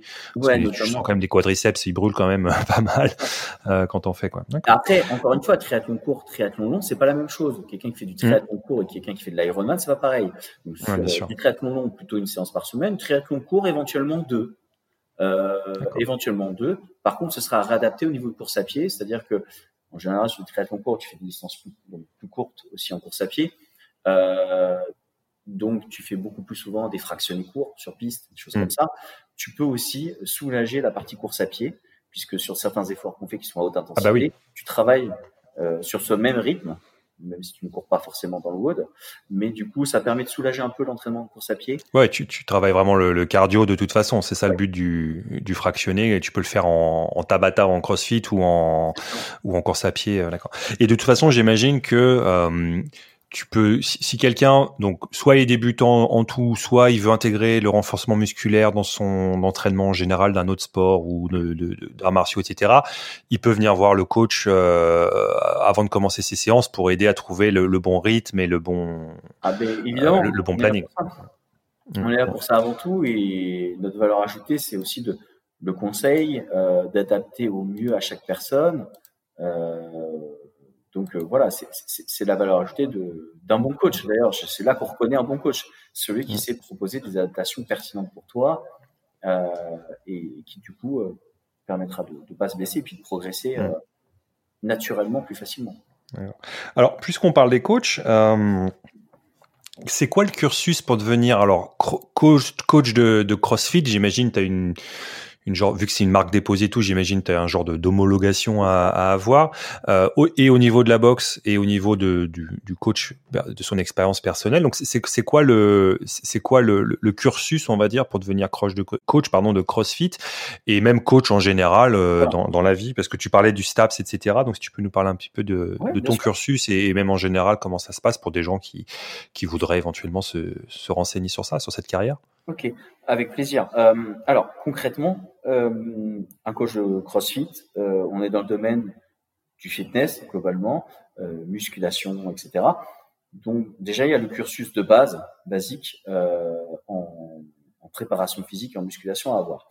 Tu as, deux filières. Moi je suis passé par la filière universitaire avec un master en préparation physique et des équivalences après sur la muscu puisque je les ai pris en spécialité. mais donc moi je suis passé par la filière STAPS après, je te dis ça, ça remonte aux années 2004, 2005, 2006, hein, euh, l'obtention de mes diplômes. Donc, euh, je commence à être un peu âgé, moi. Maintenant, pour, l'université, t'as des, t'as des, ils te demandent des prérequis euh, quelconques ou n'importe qui peut se présenter tu, tu, peux rentrer en première année fac de sport, comme tu peux rentrer en fac de droit ou en médecine. Hein. Il y a pas ils, te demandent, ils te demandent un bac quand même. C'est ça que je veux dire en fait. Ah, ils te demandent un bac, ouais, voilà, ils te demandent voilà, Après, euh, pour passer euh, la première année et le premier semestre, il faut quand même, euh, euh, faut quand même un petit peu de travail et un peu de compétences. Donc, il faut avoir un niveau sportif et puis, puis il y a des connaissances en physiologie, etc., que tu vas développer au, fil au fur et à mesure des années. Mais bon, mm. il faut quand même un sacré crémage en, première année, parce que je me souviens de ma première année de, de STAPS, donc en 2003, euh, où, euh, où, concrètement, euh, on était 200 dans l'amphi euh, en septembre. En janvier, on n'était plus que 100. Hein.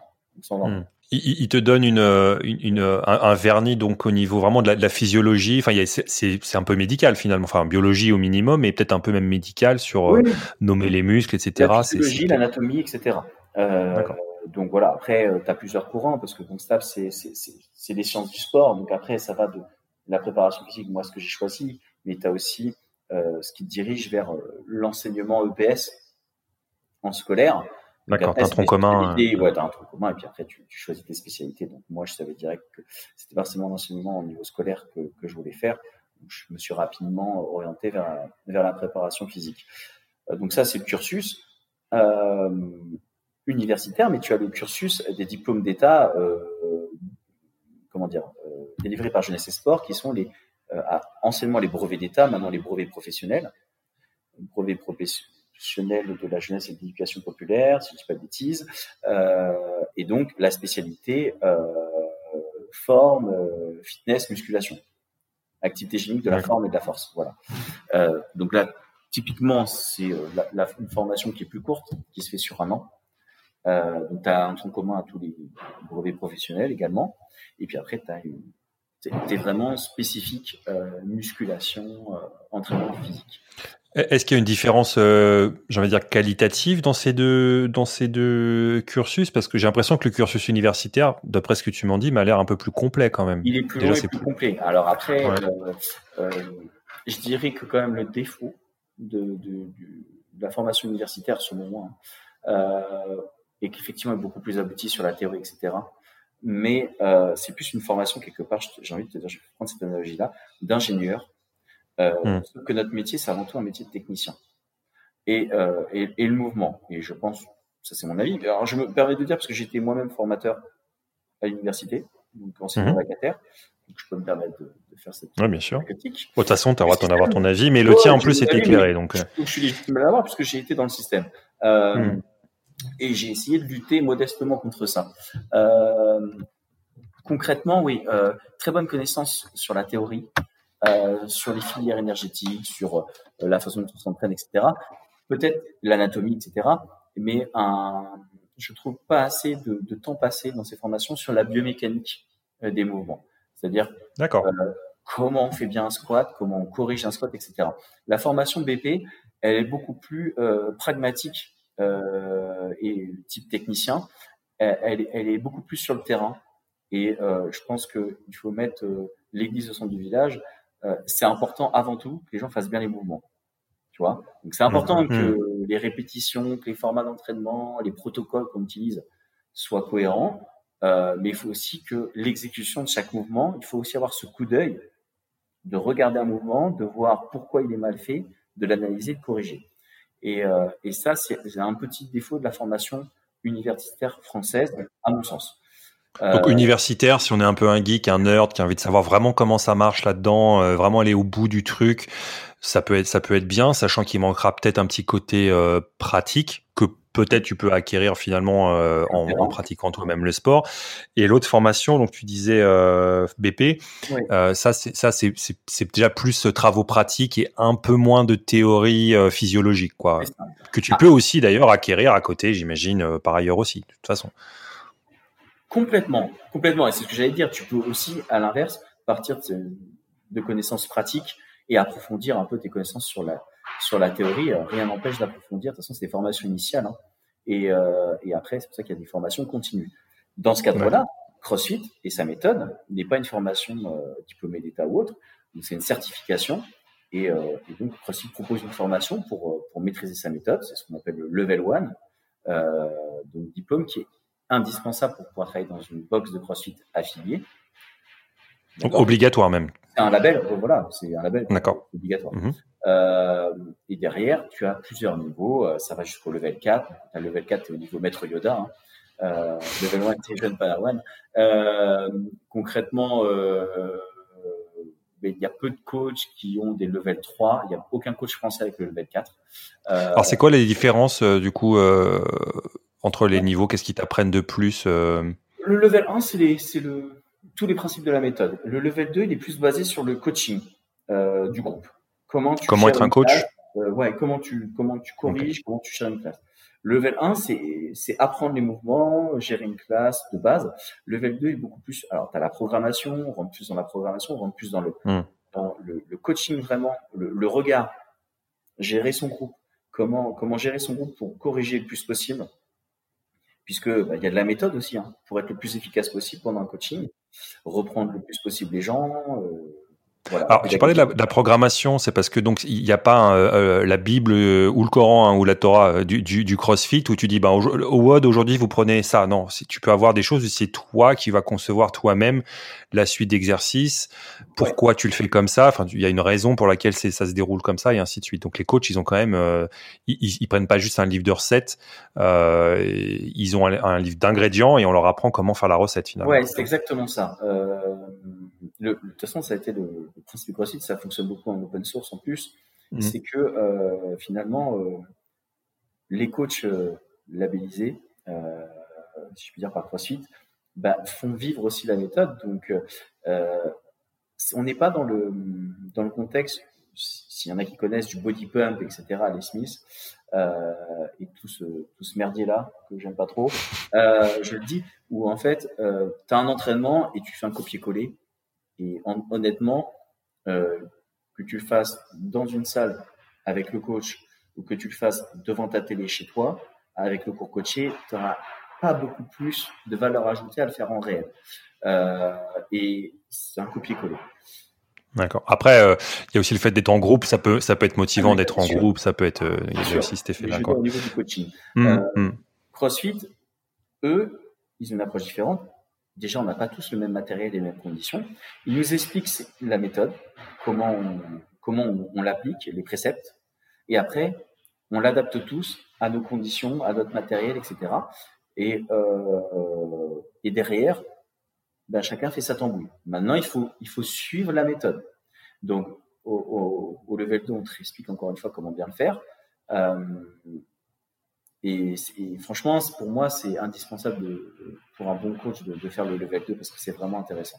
Le level 1, c'est assez basique. Quelqu'un qui, quelqu'un qui connaît le, le crossfit, qui le pratique dans une box, euh, il connaît déjà euh, une grosse partie de ce que tu vois dans le level 1. Le level 2, tu vas plus loin. Et ça, c'est intéressant. Ça se fait en, à distance ou en présentiel, même avant euh, le Covid et tout C'est en présentiel. Donc, tu as des as CrossFit France, j'imagine, qui ont des centres de, pour les examens, les formations et tout ça, quoi, j'imagine. Oui, oui bon, on fait venir des, des, formateurs étrangers. Il y a quelques formateurs français maintenant. Mais euh, ça, tu peux aller faire ton level 1. Euh, tu peux aller le faire à l'étranger. Hein. Il sera dispensé hmm. en anglais, c'est tout mais mmh, comme mmh. tu peux le faire euh, ici, et là, il sera traduit en français. Et donc, euh, tu as le level 2, et puis après, le level 3, euh, lui, ça se fait en centre d'examen, c'est un peu comme si tu passais le TOEIC ou le TOEFL, des trucs comme ça. Euh, tu es en centre d'examen, et c'est des questions, des vidéos, etc., des, des un immense questionnaire de, je dirais, culture générale sur le CrossFit. mais c'est beaucoup d'articles que tu dois connaître, que tu dois avoir lu, publié par CrossFit, puisque CrossFit publie un journal avec énormément de contenu théorique. Euh, D'accord, ah, c'est bien ça. Intéressant. Euh, j'invite les gens à, regarder et, euh, et sur l'entraînement et donc des connaissances sur les mouvements, sur des, des, protocoles de, de, de, travail d'entraînement qu'il faut connaître aussi et bah, la nutrition aussi, qui, qui, est quelque chose de très présent dans la méthode CrossFit, l'approche de la nutrition spécifique.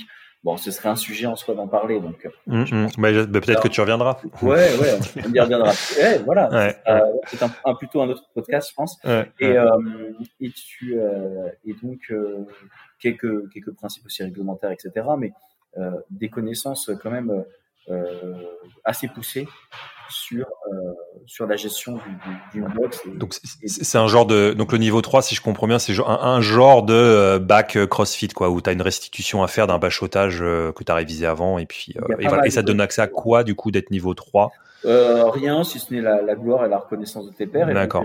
Il y a aujourd'hui, il y a, je sais pas moi, une, vingtaine de coachs qui ont leur level 3 en France. Euh, moi, je suis au level 2 et bon, j'avais la, j'avais pour objectif de passer le level 3 après, avec le, contexte du Covid, etc. Ces, ces derniers temps, les galères. Pas évident de, continuer à, travailler dessus parce que je suis pas hyper bilingue. Hein. Euh, mon niveau d'anglais euh, est assez approximatif, donc c'est compliqué, c'est que des textes en anglais à étudier, mais bon, j'avais pour mes bonnes résolutions euh, de continuer à me former et de, passer ce, ce sésame-là. Et après, tu as le level 4, mais ça concerne vraiment peu de coach. Et là, bon, bah, là, là c'est à vie euh, au niveau Yoda. Euh, mais bon, on te demande aussi des, des certains niveaux en compétition, euh, du judging aussi, d'avoir été juge sur des compétitions euh, et, euh, et euh, certaines références. je pense que je, je sais pas, je sais pas d'ailleurs comment ça se passe concrètement, mais je serais pas surpris que tu aies une sorte de mémoire aussi à faire. Mmh. C'est comme un mmh. mémoire universitaire à faire. Et, et voilà, ça concerne peu de personnes, mais en France, on est un peu en retard par rapport à l'étranger. T'es, es, adoubé et affranchi quand, quand t'as ça, quoi. En ah, gros, tu viens, t'es, dans le cercle. Euh, ouais, c'est ça. Alors, vu qu'on avance un peu, on a fait quand même une heure et demie, là, pas loin. Euh, et, bon, on a tous des contraintes. On va pas finir tout de suite parce que je voulais quand même te, te poser une. Euh, j'ai, d'autres questions à te poser, mais notamment euh, quelque chose qui, à mon avis, est important, euh, c'est qu'on a parlé plusieurs fois de, de musculation fonctionnelle Et donc, je voudrais que tu, si tu pouvais expliquer ce que c'est, là, pareil, un petit peu dans les, concepts de la musculation fonctionnelle, pourquoi c'est bien et pourquoi euh, tu verras jamais de, de, machine dans une salle de CrossFit? Alors, oui. Euh, le principe du CrossFit, c'est qu'on travaille beaucoup avec des, mouvements euh, fonctionnels, des mouvements polyarticulaires, d'accord, qui vont qui vont se rapprocher des mouvements de la vie de tous les jours pousser un objet, tirer un objet, euh, etc. Donc, euh, on travaille très peu en machine guidée, donc voire pas du tout en machine guidée. Euh, les machines guidées que tu trouves en salle Globogym, hein, qui te permettent d'isoler un muscle. C'est un travail qu'on peut préconiser de temps en temps à un athlète dans le cadre de la prévention d'une blessure ou d'un retour de blessure pour se rééduquer ou autre. Mais de manière générale, euh, si tu veux, on, ne fait pas trop de biceps curl. Quoi. On prend pas une barre pour faire des biceps et des haltères. Très peu. J'avais j'avais une question à, te poser là-dessus parce que j'avais entendu, euh, comme beaucoup de gens, hein, quand, tu suis le fitness euh, sur internet, t'entends tout et son contraire, donc c'est difficile de trier le, grain de livret. Mais j'avais une question. C'était quelqu'un qui, qui est assez connu, s'appelle Pavel Tsoularine. C'est un Russe. C'est lui qui, d'après la légende, c'est lui qui a un petit peu ramené les kettlebells dans les années 70 de l'Europe de l'Est aux États-Unis. Et donc c'est un peu lui qui aurait ramené toutes les méthodes euh, russes, hein, pour dire, pour faire simple de, ça. Et lui disait, bon, la plupart des gens, le, commun des mortels n'a rien à faire sur une machine, à moins de savoir vraiment ce qu'ils font, c'est-à-dire, comme tu viens de dire, de la rééducation ou travailler un muscle particulier pour une raison particulière. C'est pas juste, oh, aujourd'hui je veux les biceps, donc je fais ça. Non, c'est parce que faut que je travaille mon épaule parce que je suis en rééducation, quelque chose comme ça. Souvent, c'est lié à la rééducation, il disait. Et que le problème de ça, des machines, c'est que Bon, mettons, tu fais un, un press euh, sur une machine. Et ben finalement, vu que tu es assis et tout, c'est la machine qui va encaisser un petit peu beaucoup le transfert euh, d'énergie. Et, par exemple, ton gainage va pas se faire. Alors que si tu le faisais sans, ça, ça, ça va se faire. Euh, Est-ce que tu es d'accord avec, avec ça? Est-ce que tu penses que c'est... C'est bien, en fait, c'est la limite de la machine. C'est que effectivement, euh, tu n'auras pas euh, les mêmes contraintes euh, d'équilibre même, ouais, d'équilibre, de gainage, etc., que sur des mouvements fonctionnels.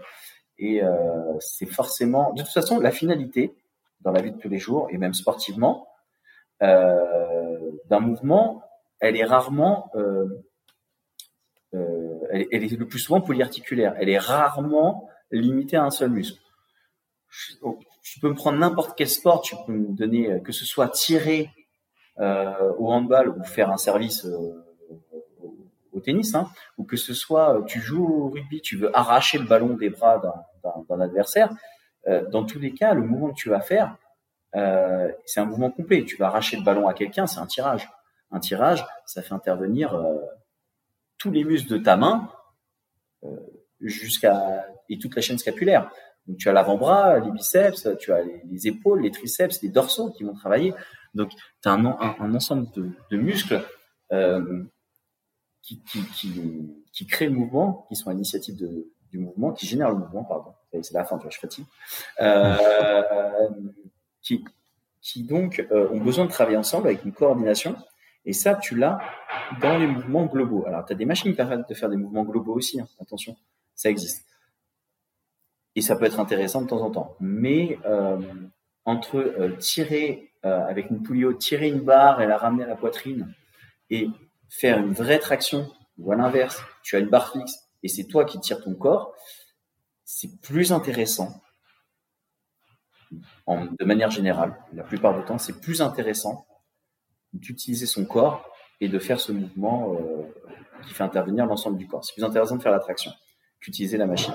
De temps en mmh. temps. Qui, quitte à se rajouter un élastique pour aider à faire la traction, c'est ça qu'il faut ah, dire. Voilà, utiliser un élastique pour, euh, pour s'aider, se délester si, euh, si, on est, euh, si on manque de force et si on est euh, trop lourd par rapport à la force qu'on a dans les bras, ou à l'inverse, si on est vraiment fort, quitte à se lester. Hmm. Il y a des gilets. Oui, l'inverse est possible. Ouais, ouais. On peut aussi adapter comme ça. Mais souvent, c'est plus intéressant. Maintenant, il y a un équilibre à trouver. C'est plus intéressant, mais c'est aussi plus fatigant pour le corps. Euh, ça demande justement, euh, puisque la machine n'encaisse pas à ta place, ça demande une exécution euh, parfaite. Et c'est pour ça que pour euh, en état de fatigue, donc en fin de séance éventuellement, ou sur des jours euh, un peu de récup, euh, utiliser de temps en temps les machines, c'est quelque chose de, de bénéfique. mais ça va être utilisé avec parcimonie. Je pense qu'il voilà, faut savoir pourquoi. Et, voilà, il faut savoir pourquoi et, voilà. Parce que c'est vrai que quand j'étais dans un Globo Gym, à un moment, euh, c'est vrai que tu, tu, vois les gens qui passent leur temps sur les machines. Alors ils vont faire 15 machines différentes et mais je me, et, je regarde, je me dis putain mais si tu avais fait, je sais pas moi, un, un, snatch ou je sais pas quoi, tu aurais fait en un seul mouvement la même chose que les trois machines que tu viens de faire. Euh, alors peut-être t'aurais peut-être fait moins lourd, mais ça aurait été aussi peut-être plus équilibré, quoi. Euh, Parce que c'est ça aussi, c'est une question de sens. Que moi je trouve, moi je voyais pareil dans, dans les gyms, euh, t'as toujours, tu sais, les gens, tu sais, qui, t'as toujours le truc de, je fais pas le euh, skip de leg day, tu vois. Tu fais, tu fais pas mhm. le jour des jambes, tu vois. Tu, tu le skip parce que c'est chiant, ça se voit pas beaucoup et on préfère avoir des gros pecs et des gros bras, tu vois. Ça c'est le, un peu le cliché, tu sais, du bodybuilder, on va dire, qui sont pas tous comme ça, attention, mais, mais bon, c'est un peu ça. Et tu vois le gars qui est en haut, c'est The Rock, qui est en bas, c'est un poulet, quoi, tu vois. Et, et, et ça, ça peut être le travers extrême euh, que tu peux avoir quand tu fais pas de la, de la, truc euh, fonctionnel, quoi. Ben oui. Alors euh, sportivement, hein, tu sais ce qui fait un athlète, c'est la ceinture abdominale, le dos et les jambes, principalement, mm. plus que mm. les bras et, les pecs. c'est l'esthétique, quoi. oui, mais effectivement, dans le milieu du bodybuilding, principalement, on travaille avant tout les pecs de taureau, comme je dis, et les épaules. Tu vois? Mm, Donc, c'est bien, c'est esthétique. Dans la vie de tous les jours. ouais. Ça sert surtout, pas et sportivement, tu, tu pourras ni, ni courir euh, même 5 km ou 10, ni euh, nécessairement tenir un match de, de, foot ou de hand. Enfin, ça développe pas du tout le cardio en plus, ce, ce côté-là. Euh. Mais bon, là, on parle vraiment de musculation. Ok. Bah, de toute façon, voilà. Donc, ça, c'est un truc vraiment à, à, rechercher, la musculation fonctionnelle. Alors, tout est fonctionnel maintenant, et tactique aussi. Mais, mais, mais c'est, il y a une raison, je pense que c'est, un peu plus qu'un effet de mode. Et quand, quand, quand, tu vis le truc et tu le testes, c'est vrai que tu dis, bon, là, c'est plus cohérent. tous mes muscles sont musclés de façon équitable parce que euh, les mouvements sont, sont sollicitent, actifs plusieurs endroits différents mhm. et, et, ça c'est vrai que c'est là qu'en général on se dit ok lui il est cohérent quand je le regarde beaucoup plus qu'un qu'un Mister Universe ou quoi.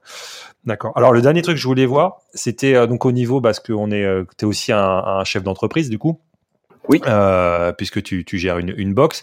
Donc, comment vous avez pu gérer toute cette histoire de, de pandémie, ce qu'il faut bien qu'on en parle, euh, entre les différentes, bah ouais, entre les différentes phases qu'il y a eu de confinement, de couvre-feu, de machin, comment vous avez pu gérer euh, gérer tout ça? Ah bah on gère, on gère ça, j'ai envie de te dire péniblement comme tout le monde. Hein. Euh, c'est pas une partie de plaisir, c'est clair. Euh, alors nous, on a fait un peu un choix particulier euh, en novembre-décembre, euh, puisque dans notre hangar, il y avait éventuellement des travaux d'amélioration qu'on pouvait faire pour améliorer l'espace. On, on les entend un peu derrière les travaux, je, je, ah, précise pour, pour, les gens. Il, on entendait des petits coups de marteau là, c'est pour ça, mais il n'y a, y a ah pas de souci. C'est pour ça que je, préviens les, les auditeurs. Euh, on, a fait comme on a pu et bah il y a des petits travaux dans la box et puis c'est comme ça. Ouais, ouais, on, entend quand même pour les travaux et effectivement vous avez dû l'entendre tout à l'heure. Euh, fin de la fin de la parenthèse. Ouais, mais du coup euh, on essaye de on, on, réaménage notre accueil euh, et, euh, et on réaménage les locaux. Donc on a fait un peu de cloison, de choses comme ça. Euh, et on a fait un petit étage. on avait un bureau.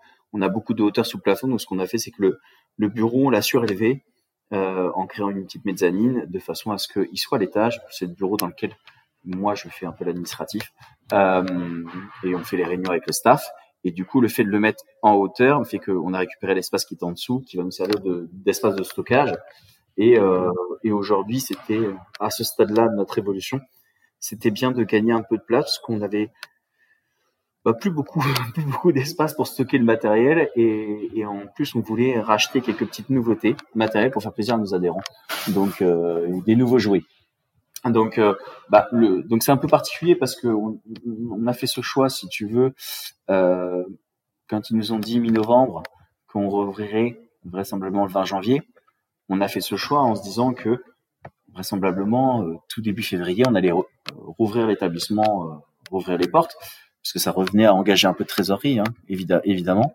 Donc c'est un choix qui aurait été payant là si on, si on avait ouvert, si on avait rouvert hier tu vois, même si on n'avait pas totalement fini les travaux. Euh, c'est un choix qui a été pertinent là si on, si on rouvrait sous peu. Maintenant, euh, c'est vrai que la dynamique qui fait que on ne sera pas ouvert au mois de février, c'est quasi, c'est une certitude, voire peut-être même pas au mois de mars, euh, mm. fait que bah, avoir euh, taper dans la trésorerie, maintenant ça me donne, ça me met un petit, un petit stress parce qu'il va falloir qu'on puisse couvrir. Parce qu'en attendant, nous, ce qu'on a fait, c'est qu'on a gelé les abonnements. Voilà, ouais, parce que c'est ça. Vous avez, plus d'entrées, mais est-ce que vous avez encore des sorties? Parce que j'imagine que le loyer, lui, il n'est pas suspendu. les, prêts, éventuellement. Le toujours un peu. Alors, bon, moi, j'ai fait le forcing avec mon propriétaire en novembre-décembre euh, pour que pour qu'il me fasse un geste. Maintenant, j'ai comme tout le monde, hein, j'ai un bailleur qui a plus ou moins d'entendement euh, et euh, je ne sais pas si il pourra de nouveau m'accompagner et m'aider euh, en ce début d'année. Donc le problème, c'est que moi, je pensais réouvrir euh, incessamment sous peu, et c'est vrai que si la situation perdure, payer le loyer dans ces conditions, sans recette, alors on a des aides de l'État, mais c'est quand même, on a un loyer qui est assez significatif ici parce qu'on a une grande surface et qu'on est en Ile-de-France. Donc voilà. Et euh, les aides de fonds de solidarité, elles sont les mêmes que tu sois ici ou euh, dans le Larzac, tu vois. Mmh, et le mmh. prix du loyer n'est pas le même dans le Limousin, tu vois, ou dans le Larzac. Le, problème, c'est ça, c'est qu'on a des frais de structure, et je pense que ça, ça n'arrange pas euh, euh, les salles, euh, le système des aides n'arrange pas forcément les salles qui sont dans des, dans des zones de grandes de grandes métropoles. Ouais, j'imagine même pas ceux qui sont à Paris, sont de Paris ou de Lyon. Même pas. On n'en parle même pas. Donc moi, je suis en banlieue parisienne. Je suis pas au centre de Paris, hein, c'est pas le même prix, mais c'est déjà significatif. quand j'appelle mes collègues qui sont euh, en banlieue de Lyon, en banlieue de Nantes, etc ils ont quand même un 30% de moins du prix du loyer, tu vois. Et pour, on fait le ratio, ferait ça, tu vois. Euh, ben c'est bête, mais 30% moins, euh, tu le payes dans le vide. Donc euh, plus c'est cher, plus euh, plus c'est compliqué de payer le loyer dans ces conditions. Donc voilà. Euh, aujourd'hui, on s'en sortait bien. On finit l'année euh, correctement en 2020 de façon assez miraculeuse. normalement, on finit à l'équilibre, ce qui est une victoire. Euh, par contre, le, les perspectives de 2021 sont un peu sombres si on ne réouvre pas rapidement. Donc, euh, j'ai entendu que notre ministre des Sports, elle a, avait sorti une, une super idée de, de euh, comment dire, d'utiliser des masques, etc. Pourquoi pas? Moi, je, je suis prêt à étudier pas mal de solutions pour pouvoir réouvrir. Oh bah ouais, enfin, je pense qu'il y a beaucoup de gens qui préféreraient mettre un masque, surtout les masques chirurgicaux, quand même, t'as pas beaucoup de difficultés à respirer avec. J'avais fait une course à pied avec pour tester.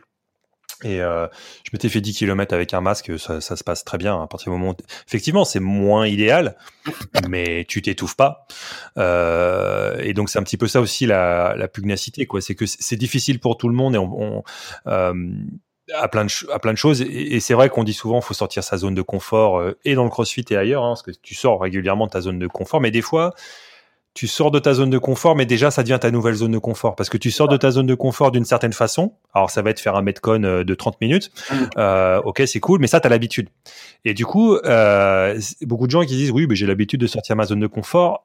Euh, ça change toujours la zone de confort, elle, évolue. Et donc, si on dit, bah non, maintenant tu fais du CrossFit euh, euh, en extérieur, même s'il fait froid, avec un masque, eh ben, moi je dis banco quoi. C'est justement c'est un un bon défi et c'est un peu dans dans, dans, dans l'esprit. Donc c'est pour ça, je pense que les gens doivent être flexibles et comprendre que bah, la pandémie, c'est une pandémie et c'est chiant pour tout le monde et, et c'est difficile d'avoir les, les, mêmes choses euh, et c'est difficile d'aller à la salle. Et bah si tu peux pas, tu, tu fais tu fais des pompes et si tu peux pas faire des pompes, euh, tu fais autre chose. Et, et surtout quand ça rouvrira, si c'est sous condition, ben bah ok, allons-y comment? Qu'est-ce qui est un plus important, c'est de revenir exactement comme avant ou de pouvoir reprendre une activité, faire en sorte que la boxe survive, etc. Donc euh, là, je m'adresse plus aux pratiquants des salles de sport. On en voit beaucoup qui pleurent euh, que oh, je peux plus faire de sport. Si, tu peux faire des sports, t'as des jambes, t'as des bras tu as, un sol, tu peux faire du, du truc. C'est pas pareil, je suis d'accord. Mais euh, voilà, excuse-moi, je fais une petite tangente parce que ça m'énerve tous ces discours des gens. Euh, je t'en remercie. Voilà. Euh, des fois, des fois, bah faut, faut s'adapter, c'est dur pour tout le monde. Et, s'il faut mettre un masque, putain, tu mets un masque, quoi. C'est pas, c'est pas très grave, même si c'est pas idéal. Et même ça peut être un défi. Tu as, même des, des masques qui te permettaient de réduire le flux d'air pour justement encore un peu difficile le cardio. Bah voilà, un bon défi, un bon défi. Faut, faut, faut voir ça comme ça, quoi. Ça, Exactement. Mon je, je, je, partage. Donc bah, on va voir comment ça évolue, mais on croise les doigts. Euh, bah, écoute, je te souhaite, euh, je te souhaite tout le meilleur. J'avais d'autres questions où je voulais te poser, donc euh, je pense que je serai obligé de te faire revenir. ouais, un, un ouais, je suis désolé parce que moi-même, je sais que toi, as, en plus, tu as un impératif derrière, mais moi, mon artisan, je dois faire un petit point chantier avant qu'il Ouais, et puis ça, ça, ça, fait 1h40, hein, donc on est, on, est, on a déjà fait une bonne discussion. J'espère qu'on a couvert suffisamment de choses pour, pour, pour, les, pour les gens et que ça leur a donné envie. Puis s'il si, s'il y a des questions d'ici là, on pourra, on pourra faire une session. Donc voilà. Tu as des dernières choses que tu voudrais dire Ah oui, où est-ce qu'on peut vous trouver sur les réseaux sociaux, les choses comme ça, euh, ta box? Oh, on, a un compte euh, Instagram euh, et on a une page Facebook, CrossFit 78, donc sur laquelle, page officielle sur laquelle vous pouvez trouver des photos de la box, pas mal d'informations. On a un site internet là qui est en reconstruction. on profite de la période hein, du coup, mais sinon sur notre site internet il y a aussi énormément d'informations. Et donc sur Facebook, CrossFit H78. Voilà, bah je mettrai tout ça dans les dans les références. Je pense qu'on peut aussi rajouter CrossFit France dans, dans, dans les références. Ça sera toujours euh, toujours intéressant. Il y a des, comme tu disais, des bons articles euh, sur la nutrition, sur la théorie, sur tout ça. Euh, c'est c'est pas mal pour pour se faire une idée. Et, et voilà. Puis j'espère qu'il y a des photos de de vieilles dames qui font des qui font des back squats parce que ça se fait. Et si elles peuvent le faire, n'importe qui peut le faire. et voilà. Bah, c'est super. Euh, merci Charles. Bah, C'était avec plaisir. Bonne... chance pour la suite. Euh, j'espère pouvoir moi-même reprendre bientôt euh, après mes diverses opérations et les ouvertures des salles pour faire des trucs. Ah oui, c'est vrai que vous faites aussi des séances à distance. On l'a, l'a pas dit, mais des gens peuvent se connecter sur sur des zooms ou des choses comme ça. Est-ce que tu as besoin d'être membre de la boxe ou n'importe qui pourrait venir jeter un œil pour membre de la boxe, mais ouais. mais si on peut aider.